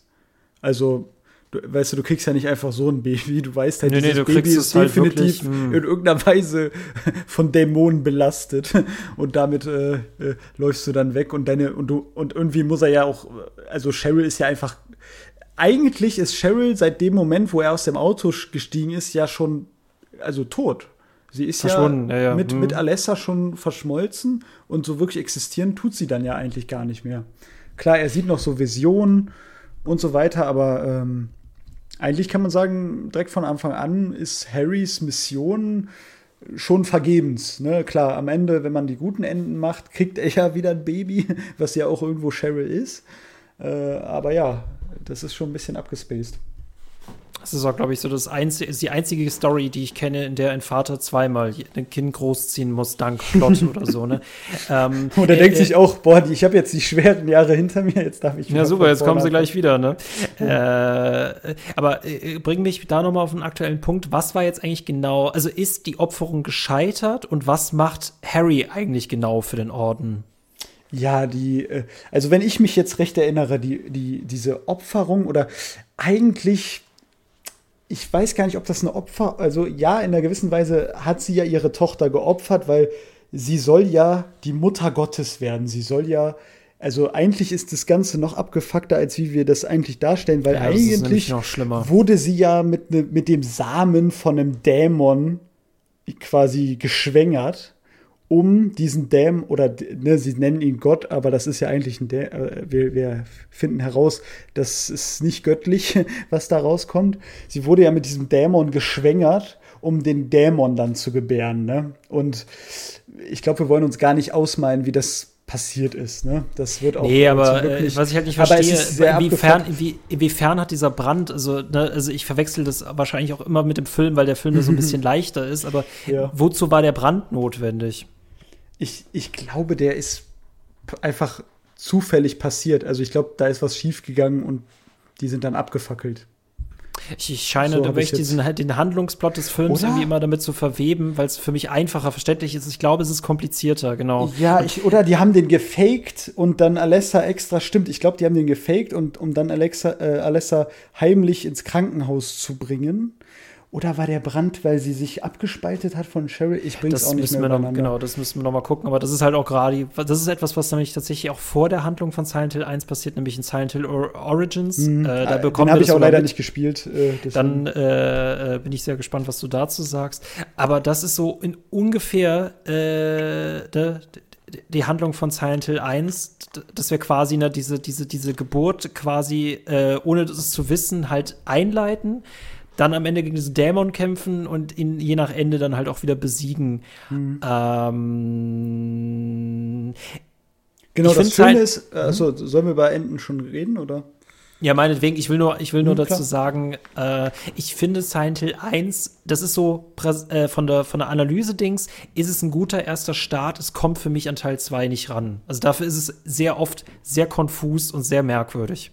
Ja, sehe ich auch so wie du auch manchmal so ein bisschen, also das, das, was wir jetzt beschrieben haben mit dem Brand und der Geburt und so weiter, das wird ja im ersten Teil ist das nicht so offensichtlich, wie wir das gerade beschrieben haben. Teilweise wird das ja dann auch wahrscheinlich erst durch Origin so richtig gefestigt, dass das Sinn ergibt. Ne? Also ohne jetzt Origins ja, genau, gespielt zu haben. Genau, entsteht halt einfach auch viel durch Interpretation und Zusammenlegung. Wir kennen es halt aus Dark Souls später. Aber mhm. ihr seht, das Dark Souls-Prinzip ist an sich gar nicht mal so neu. Das hat auch schon 1999 existiert. De definitiv. Ja, äh, die Enden. Ähm, ich habe Sybil getötet, aber ich habe trotzdem ein Baby bekommen. Welches von den ja. fünf habe ich? Ich glaube, du hast dieses das, das normale Bad Ending sogar. Das hast du gegen Hast du denn äh, Kaufman? Ach so, hast du Kaufman gerettet und äh, Aglow Fotos hergestellt? Das ist nämlich auch noch äh, wichtig. Ich habe Kaufman, glaube ich, gerettet. Ja, nee, dann hast du das Good Ending, das normale Good Ending, wo, wo Sybil nicht am Ende mitkommt. Ja, dann hast du das normale Good Ending. Da hast du auch gegen diesen, gegen diesen Dämon, den, ich glaube, In Incubus gekämpft. Äh, du hast ja jetzt am Wochenende äh, zehn Stunden gespielt. Äh, du hast auch alle Enden gesehen, ne? Ich habe alle Enden gesehen, ich habe nicht alle Enden selber nee, Das macht ja keinen Sinn, weil sonst hättest du ja nochmal spielen müssen. Ja, ja, genau, genau, dann hätte ich jetzt, äh, dann würde ich heute noch spielen. ähm, nee, genau, die Enden sind auch, auch wieder sehr innovativ, finde ich. Du spielst halt gegen unterschiedliche Endgegner, je nachdem, welche Enden du bekommst. Ähm, in dem guten und gut plus Ende spielst du gegen diesen wahren Dämon, diesen Incubus, den äh, Kaufman durch dieses Aglau Fotis eben aus dem, äh, aus dieser, ähm, aus Alessa halt rausbekommt durch diese Flüssigkeit. Mhm. Ähm, und, und das ist ein bisschen verwirrend, weil die Namen so ähnlich sind. Die, diese Gottheit, ne, die auch am Ende dir äh, das Baby gibt, die nennt sich Inkub Inkubator, also Inkubator, ne, also mhm. der Dämon ist halt im Bauch oder äh, am Rücken, je nachdem, wie man das sehen will. Und der Dämon, der in dem Inkubator drin ist, heißt halt Incubus was ja sehr nah ja. aneinander ist. Ne? Wäre ja. halt einfacher, hätte, würde der irgendwie anders heißen. Und je nachdem, in den schlechten Enden spielst, äh, kämpfst du halt am Ende gegen den Inkubator, also diese, gegen diese Gottheit. Und in den beiden guten Enden äh, kämpfst du halt gegen diesen Dämon. Und in den, in den schlechten Enden kriegst du halt am Ende, wenn ich mich recht erinnere, nicht diese, diese, äh, dieses Baby. Nur in, den, nur in den guten Enden kriegst du halt das Baby. Und dann. Aber ja. sterben in all, also kannst du in allen Enden den äh, Inkubator besiegen? Ähm, ja, ich weiß gar nicht, ob das als Besiegen gilt, wenn du. Also ja, also in jedem, End, äh, in jedem Ende gewinnst du gegen den Endboss. Also entweder halt gegen den Inkubator oder den Incubus. Wenn du aber gegen den Inkubator äh, siegst, dann hast du, so würde ich das jetzt interpretieren, ja den wahren Dämon nicht geschlagen und deswegen ja. hm. bricht die Welt zusammen und was auch immer. So würde von, welchen, äh, von welchen äh, Prämissen oder Bedingungen hängt das ab? Also was sind da die wichtigen Punkte im Spiel? Ach genau. Also es gibt eigentlich zwei Major-Punkte, die wichtig sind. Einmal Kaufman, dass man ihm äh, ihn erstmal rettet. Man, ne? man muss nämlich in, ich glaube, das Indian Runner heißt dieses äh, Lokal. Da muss man reingehen und dann sieht man, wie Kaufman gegen so ein Monster am struggeln ist und da muss man ihn retten. Das ist äh, erstmal, das ist relativ egal eigentlich für die Enden, dass man ihn rettet. Eher der zweite Schritt äh, an dieser Stelle ist wichtig, dass man eben dieses Aglau Fotis heißt es, ähm, bekommt, was auch wieder richtig konfus. Man muss dann ein Rätsel in dem äh, Motel äh, lösen und dann findet man das in einem, in einem Motorrad-Benzintank und dann Sowieso, Silent Hill, because genau. of this, yes. Und am Ende sagt auch noch Kaufman äh, zu Dahlia, ich, ich habe das extra versteckt, wo du nie suchen würdest. Als hätten die irgendwie eine Motorrad-Backstory gehabt, wo Dahlia, was weiß ich, allergisch ist gegen Motorräder und deswegen dort nie suchen würde. Ähm, aber äh, genau, das ist äh, quasi das Erste.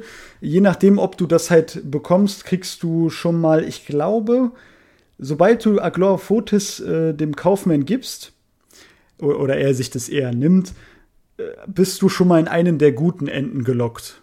Also entweder du kriegst dann halt gut plus, wenn du dann noch Sybil rettest, oder gut normal, wenn du Sybil nicht rettest. Das mhm. sind so die. Und ich glaube, gut wird einfach nur dadurch definiert, dass du am Ende dein Baby bekommst. Das ist halt. Äh, ich ich habe die schlechten Enden äh, nie selbst erspielt also wenn man da auch ein Baby bekommt, dann würde mich das wundern, aber dann würde ich das jetzt so hinnehmen. Ich meine aber, man kriegt kein äh, Baby. Aber hast du, äh, hast du die, die Abspende gesehen? Ich kenne besonders ein schlechtes Ende kenne ich tatsächlich. Hast du die von den anderen gesehen? Wenn also das, halt zwei du meinst wahrscheinlich gibt? schlechte Plus, wo der dann aufwacht und in Wirklichkeit äh, Genau. Äh, genau, aber was ist, dann das, was, was ist dann das dritte? Ähm ich meine, also das, was du gerade beschrieben hast, wer ist dieses. Ähm, das wäre wahrscheinlich das vierte, das ist das Allerschlechteste. Das, das vierte, Ende. genau, das Allerschlechteste. Ich meine, im dritten flieht er dann und hat nichts. Aber äh, da weiß ich jetzt nicht genau, ob das vielleicht das, das Ende ist, wo er geträumt hat. Interessant. So unterschiedlich sind die halt sowieso. Also ja, sowieso nicht. nicht. Aber äh, was ich gerade spannend finde, und dann kann ich es ja zumindest, ähm, kann ich dich bezüglich Jacobs Ladder spoilern? Ja, Spoiler, komm. Ist okay für dich. Ich, ich, ich habe vorher gefragt. Ich vorher du hast gefragt. mich schon mal gespoilert in einem anderen Podcast, wo ich nicht dabei bin. Äh, die Pointe ist doch in Jacobs Ladder auch, dass er das in Wirklichkeit alles äh, er ist schon längst oder? tot. Also er ist schon längst so, tot. Es ist halt, es ist halt ein, es ist halt ein Fiebertraum. Äh, allein das finde ich macht aber noch nicht so viel aus. Man kann diesen Film trotzdem schauen, äh, weil es viel viel wichtiger ist, wie er sich zusammensetzt. Denn die Zusammensetzung, in was der sich da gerade befindet, ist viel komplizierter als jetzt eigentlich nur diese eines, dieses eine Ende. Mhm. Äh, genau. Und das finde ich interessant, weil das äh, tatsächlich dieses vierte Ende von Silent Hill 1 ein bisschen darauf anspielt, äh, dass quasi Harry einfach nur in seinem Auto ist und äh, tot ist. Genau. Ja. Ähm, das so ein bisschen auf Jacob's Ladder anspielt. Hast du Shattered Memories gespielt? Ich habe Shattered Memories komplett äh, durchgespielt. Ähm, und ja, ich, ich kenne das Ende mm. da ja auch. Äh, mhm. also genau, da finde ich interessant. Genau, äh, kurze Memories, ne? Spoiler, ne? Spoilerwarnung für Shattered Memories. Super, wir müssen so viele Spoilerwarnungen einbauen. ja. Aber äh, das finde ich interessant. Das meinte nämlich Pat, äh, dass tatsächlich Shattered Memories ja, äh, weil man das ja so als Spin-off sieht, ist es quasi aber eigentlich eine Fortsetzung was passiert wäre, wenn äh, Teil 1 so ausgegangen mhm, wäre. Das genau. funktioniert nicht zu 100 Prozent, weil das würde voraussetzen, dass Heather überlebt, etc., etc. Aber von dem Aspekt her finde ich das ganz interessant. Mhm. Ja, das würde äh, voraussetzen, dass quasi Silent Hill nie diese diese gruselige Stadt war, oder? Ja gut, also, das könnte ja sein. Das könnte ja, ja theoretisch sein. Ist ja, ja trotzdem Paralleluniversum. Ja, ja, ja, klar. Ähm, aber nee, äh, ich, äh, ich habe diesen Podcast auch gehört und ähm, ich fand das eigentlich eine coole Theorie, dass das so quasi zusammenhängen könnte, ähm, äh, dieses, dieses Spin-off-Universum quasi dann. Ja, fand ich cool. Ich finde es auch generell cool, dass es dieses Ende gibt, weil das zeigt mir so ein bisschen, dass die dieses Spiel als ein Werk gesehen haben. Sie haben das nicht irgendwie mit einem Sequel im Hinterkopf gemacht, sondern es gibt vier Enden, die alle irgendwie ausgehen und ähm, ein bisschen Kreativität äh, haben sie sich da ähm, ja, geleistet. Fand ich super. Was ist das Bonusende, das fünfte? Das Bonusende, da muss man sogar noch nicht mal das ganze Spiel beenden. Im Bonusende ähm, kämpft man auch gar nicht gegen den Inkubator oder die, gegen den Incubus, sondern man kämpft am Ende gegen niemanden. Man muss nur fünfmal äh, so einen Talisman aktivieren und dann holen einen Aliens ab. Und man kriegt da so eine lustige Sequenz am Ende, wo Harry die, die Aliens nach seiner Tochter fragt. Und die hören dem auch gar nicht zu, die, die lasern den direkt und den packen den ein. Und das ist Es quasi ist- so Stop Motion oder nicht Stop Motion. Man sieht halt einfach nur so, so, so Bilder, so, so, ja, wie, wie die alten, wie so ganz alte Filme, wo man immer nur so Bilder gesehen hat, die sich gar nicht bewegt haben. Und man hört so ein bisschen so Alien-Musik und am Ende kriegt man so eine Art Star Wars-Abspann. Äh, mit so Alien-Musik im Hintergrund. Also Alien-Musik, du weißt ungefähr, was ich meine. Äh, ich weiß, was Alien-Musik ist. ja. Vollkommen bewusst, was du meinst. Äh, Genau. Ist ja äh, tatsächlich in interessant. Ähm, was hat Silent Hill eigentlich mit seinen fucking Aliens? Also Teil 1 ist sowieso für mich total fucking. Äh, Teil, Ja. 4, Teil 4 ist noch mal schlimmer. Ich bin sehr gespannt, was du nach 4 sagst. Aber das ist ja irgendwie so ein Running Gag bei denen, dass es halt Mhm. immer Aliens gibt. Hat Teil 2 auch ein Alien-Ende? Ich weiß, dass Teil 2 ein sehr besonderes Ende hat, äh, besonderes Bonusende, aber es gibt auch ein, gibt es auch ein Alien-Ende Es in gibt ein Silent 2? Alien-Ende und in dem Alien-Ende von, äh, von dem Teil 2 ist auch quasi Harry cool mit den Aliens und wird dann auch nochmal gezeigt. In, seiner PS, in seinem PS1-Look. Und dann sagt er so, und dann reden, ich glaube, die reden auch kurz miteinander. Und der James meint dann so, ja, ich suche meine Frau. Und dann packen die dann auch ein. Das ist eigentlich echt ein cooles Du, Ende. du, siehst eigentlich, dass das, das, das, das, eigentlich will uns das Alien-Ende sagen, das ist das Einzige, was Kanon ist, weißt du? Da, das ist die einzige Verbindung. Die, die, die, die Schwachsinn, die, der schwachsinnige Plot ist die einzige Verbindung zwischen allen Teilen. Oh Gott, Eigentlich ist müsste man das wirklich sehen, weil das auch einen durchgehenden Thread, sage ich jetzt mal, hat, weil das Alien-Ende ist eigentlich das Einzige, was Teil 1 mit Teil 2 verbindet, wenn man es so sieht, ne? Es ist so creepy. Vor allem, wenn man sich alle anderen Alien-Enden mal anguckt, ja. Ja, ich, bin find schon ein- gespannt, was dann im dritten äh, das Alien-Ende sein wird, ja. Ich bin, äh, ich bin sehr, äh, ich finde es sehr interessant, äh, unabhängig, dass ich Homecoming echt nicht gut finde. Homecoming hat sehr viele interessante schlechte Enden. Das ist für mich auch mal so ein Preis. Ein legendäres kenne ich auf jeden Fall, wo er dann am Ich- Ende, äh, Ja. Spoilerwarnung für Homecoming, I guess, äh, wo er dann zu einem Pyramid Head wird. Ja, ne? das ist sowieso, das ist so ein schwaches. Oh Gott, Homecoming ist so schlimm. Aber das finde ich trotzdem, äh, unabhängig davon, dass es ein Verbrechen ist, finde ich das trotzdem irgendwie witzig, wie viele schlechten Enden das Homecoming hat. Ich Ne, meine, ein- hat man wenigstens ein bisschen Unterhaltung. Ne? Also, Ja, ja, deswegen, wenn, wenn man dann dann schlechte Enden machen. hat, dann wenigstens wirklich so richtige Müllenden, wo man sich noch drüber lustig machen kann. wo man gar nicht ranken kann, was ist jetzt schlimmer. Ja, genau. Sehr, sehr cool. Ähm, was ist so für dein, äh, und man kann in Analysen so richtig tief darauf eingehen und wir haben auch gerade nur an der Oberfläche gekratzt, was mir eigentlich ganz lieb ist für eine Sonntagsfolge, weil die Ja. sind so ein bisschen berühmt bei uns, äh, gerade nach dieser Silent Hill 2 Folge. Silent Hill, das Fass darf man nur so ein bisschen aufmachen und man, obwohl man in dieses Fass auch reintauchen kann und da kommt man auch eigentlich nie wieder raus. Deswegen äh, lass uns das Tauchen für wann anders äh, aufsparen. Äh, was ist jetzt so nach dem 10-Stunden-Stream so dein Gefühl für Silent Hill 1?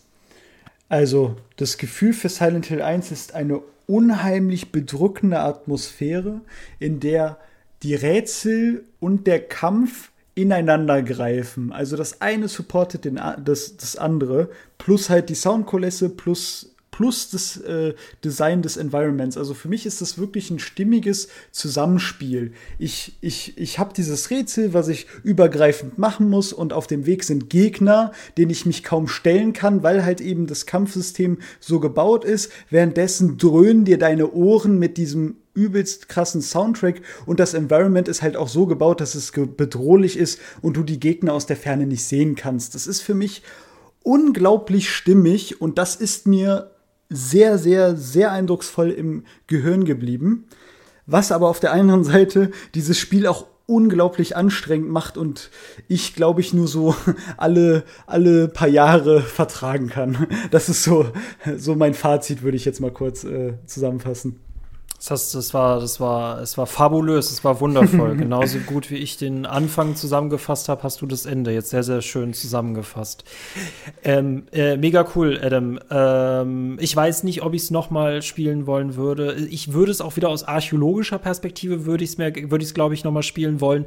Oder ich gucke mir den gesamten Playthrough an, weil das tatsächlich Gott sei Dank für die Analyse unwichtig ist äh, das Gameplay tatsächlich. Das finde ich so schön an Silent Hill, das kann man komplett aufschneiden in zwei sehr interessante Hälften. Und für mich ist das Gameplay tatsächlich von Silent Hill vernachlässigbar. Äh, es funkt, diese ganze Erkundung funktioniert aber durch das äh, Gameplay tatsächlich so. Würden wir das jetzt einfach nur so runterrasseln, hat es nicht diesen gleichen Effekt, wie wenn man Puzzlestück für Puzzlestück einsammelt und nachher diesen Aha-Moment hat, ne? Eben, eben. Und wie ich das auch gerade beschrieben habe, das Gameplay ähm, hat noch so eine ganz andere Metaebene über diesem Analysieren, weil es eben ja, die, die Momente, in denen du nichts analysieren kannst, wo du ja nur reines Gameplay hast, das sind ja die Momente, wo du wirklich die, den Horror bekommst, die Angst, diese Panik, nicht sterben wollen, nicht die, äh, nicht durch den Hallway gehen und so weiter. Das, das, das kann man ja in Analyse, äh, wenn man das Spiel nur analysiert, gar nicht so wirklich darstellen. Wenn man sich das vielleicht in einem Buch durchlesen würde, würde man sich denken, ah, traurige Geschichte. Aber diese wirklich, diese, diese Angst, dieser Horror, diese Panik, dieses Bedrückende, das wird nur durch das Gameplay transportiert. Ich finde die ja, Geschichte allem, ne? an sich auch gar nicht so gruselig, um ehrlich zu sein. Also, das ist wirklich rein durch die Atmosphäre und rein durch das Gameplay erzeugt. Ich meine wahrscheinlich auch echt nur dieses Kampf-Gameplay, was mich mega nervt, während das Erkunden und das Rätseln total cool ist. Aber mhm. du hast schon recht, ne? Dieser Luxus, und das ist so das, was ich vermisse. Ich würde echt gern noch mal nicht wissen, ne? Ich würde echt ja. gern noch mal außerhalb des Schleiers sein und Silent Hill 2 nicht verstehen und Silent Hill 1 nicht verstehen. Mhm. Wir sind Eingeweihte, wir sind bereits dahinter, aber dieses Nichtwissen, dieses keine Ahnung haben im Horror, sowohl geistig wie auch ne, physisch im Sinne von, dass wir Angst haben, dass wir darin sterben als Spielfigur, das ist einmalig und das hat man leider nicht mehr danach. Ne? Das stimmt, das stimmt. Äh, zum Glück gibt es neuere Spiele, die das wieder äh, hervorholen können. Äh, kurzer Shoutout an Signalis. Ich finde, das Spiel hat viel zu wenig Aufmerksamkeit. Ich muss es kurz erwähnen. Äh, das war so ein Spiel, was heutzutage so etwas in mir auslösen konnte, aber du hast recht. Ähm, Silent Hill 1 und 2 werden wir leider nicht nochmal erleben können, so wie wir es äh, mal erlebt haben je nachdem, was da noch kommen will, aber ich kommen kann. Ich bin da nur nicht besonders optimistisch. Äh, Signal ist es tatsächlich da äh, ein Hoffnungsschimmer. Deutsches Spiel mhm. tatsächlich hat viel zu wenig Aufmerksamkeit bekommen. Ähm, ich, ich habe da auch meine so ich habe da auch so meine äh, meine Schwierigkeit mit diesem Spiel, was ich dem aber wirklich sehr zugute halte, äh, ist, dass es einfach in einer ähnlichen Liga spielen kann. Es kommt für mich trotzdem ja. nicht an Silent Hill 2 ran, aber es ist trotzdem ein würdiger Anwärter. Ja. Definitiv, definitiv. Wovon sich der AAA-Markt wie immer eine Scheibe abschneiden darf. Ja. Genau. wie so oft eigentlich. Eigentlich ja. die dürfen sich, äh, ja ich würde niemals einem Indie-Spiel sagen, nimm dir doch mal ein Beispiel an einem AAA-Spiel. Nee, nee, nee, nee, das sehe ich genauso. niemals, niemals. Ich meine, damals hatten ja auch, eigentlich sind ja so Resident Evil und Silent Hill, ich würde es jetzt nicht Indie nennen, aber sie hatten schon damals eher den, den Indie-Charakter. Ne? Also, alles war damals, alles war, es, die eben. Ursuppe, aus dem alles entstand ist, war mal Indie. Ne? Und heute eben. hast du halt diese Götter, die quasi einfach erstmal wieder Indie werden müssten, um innovativ zu sein. Ja. Genau. Und da, und da denke ich auch, für mich müssen die auch nicht unbedingt äh, innovativ sein. Also dann spiele ich lieber ein Signales als neues Spiel, was geil ist, äh, als dass ich ein Silent, auf ein Silent Hill 2 Remake warte, was dann vielleicht gut wird. Weißt du, was ich meine? Also ich habe ich hab da wirklich große Hoffnung an den Indie-Markt und äh, die Qualität ist da. Also wir können uns nicht. Also wir müssen keine, müssen keine perfekten Spiele machen, um Gottes Willen. Innovation nee. erhoffe ich mir vom Indie-Markt und äh, Qualität, meinetwegen, wie man das definieren will, äh, wird beim AAA immer bleiben. Da mhm. brauche ich aber nicht auf Innovation zu hoffen. Deswegen, ich weiß ganz genau, wo ich was bekomme. Ne? Genau, genau. Und umso genau. überraschter darf ich sein, wenn ich mal äh, bei einem AAA-Spiel innovativ Innovation ja. bekomme und äh, bei einem Indie-Spiel plötzlich Qualität im Sinne von technischer Qualität. Ne? Mhm, mhm. ich weiß, was du meinst. Ah, Adam, äh, die besten Podcasts sind diejenigen, äh, die man schließen muss, aber die ja. man nicht schließen will. Und das ist genau einer dieser Podcasts. Ähm, Leute, schaut gerne bei Adam äh, 01, nennst du dich so? Adam 01, genau. Ja. Adam 01, schaut gerne bei Adam 01 vorbei, ähm, äh, macht wirklich sehr, sehr coole Analysen, auch interessante Analysen, bei denen er quasi das gesamte Spiel behandelt, aber aus einer Perspektive eines jemanden, der quasi das Spiel gerade von vorne bis hinten durchspielt. Finde genau. ich sehr, sehr interessant, bin ich sehr gespannt auf viele weitere Ausgaben, die da noch folgen werden. Äh, dein nächstes Projekt wird Resident Evil 4 Remake sein. Ja, genau. Und danach äh, kommt auch wieder Dino Crisis äh, für die Oldschooler unter uns. Äh, ja, kommt gerne vorbei. Ich freue mich. Ähm, wir freuen uns umso mehr, äh, genau. Und Adam, äh, komm gerne auch wieder vorbei bei uns, ne? Ähm, Ich, ich bin da, wie, bei, wie auch bei den Kunis. Du warst ich eigentlich für uns hier. alle da. Eigentlich, Ich bin, genau. ich, bin- ich bin äh, jetzt nur im, im Anführungszeichen Rampenlicht. Ich bin aber, äh, ich bin da. Einfach, einfach eine Ä- Nachricht schicken. Adam, Adam ist der Obi-Wan Kenobi im Horror, genau. Er war immer für genau. uns da. ich bin immer für euch da. Auch wenn ihr mal äh, irgendwie einen, einen, äh, eine Slow Week habt und euch denkt, ah, jetzt brauchen wir irgendwie einen Guest, schickt mir eine Nachricht, ich bin da. Adam ist der I need a hero Guest. ja, genau. I need a Adam. Ich bin, genau. I need a Adam. Dum, dum, dum, Ja. Ich, ich Find bin auch gut. gern der Springer, ich bin aber auch nicht beleidigt, ich bin da. Also ihr werdet hoffentlich noch mehr von mir sehen. Super sympathisch. Oder Nee, hören. definitiv. Wir haben noch ein paar Silent Hill-Spiele vor uns, aber es gibt auch noch sehr viele Horrorspiele und äh, äh, äh, vielleicht besprechen wir aber auch mal gar kein Horrorspiel, vielleicht besprechen wir mal was anderes. Boah, gibt es Adam, das überhaupt? Kannst du, kannst, du, kann- kannst du was mit Strategiespielen anfangen? Ah, ja.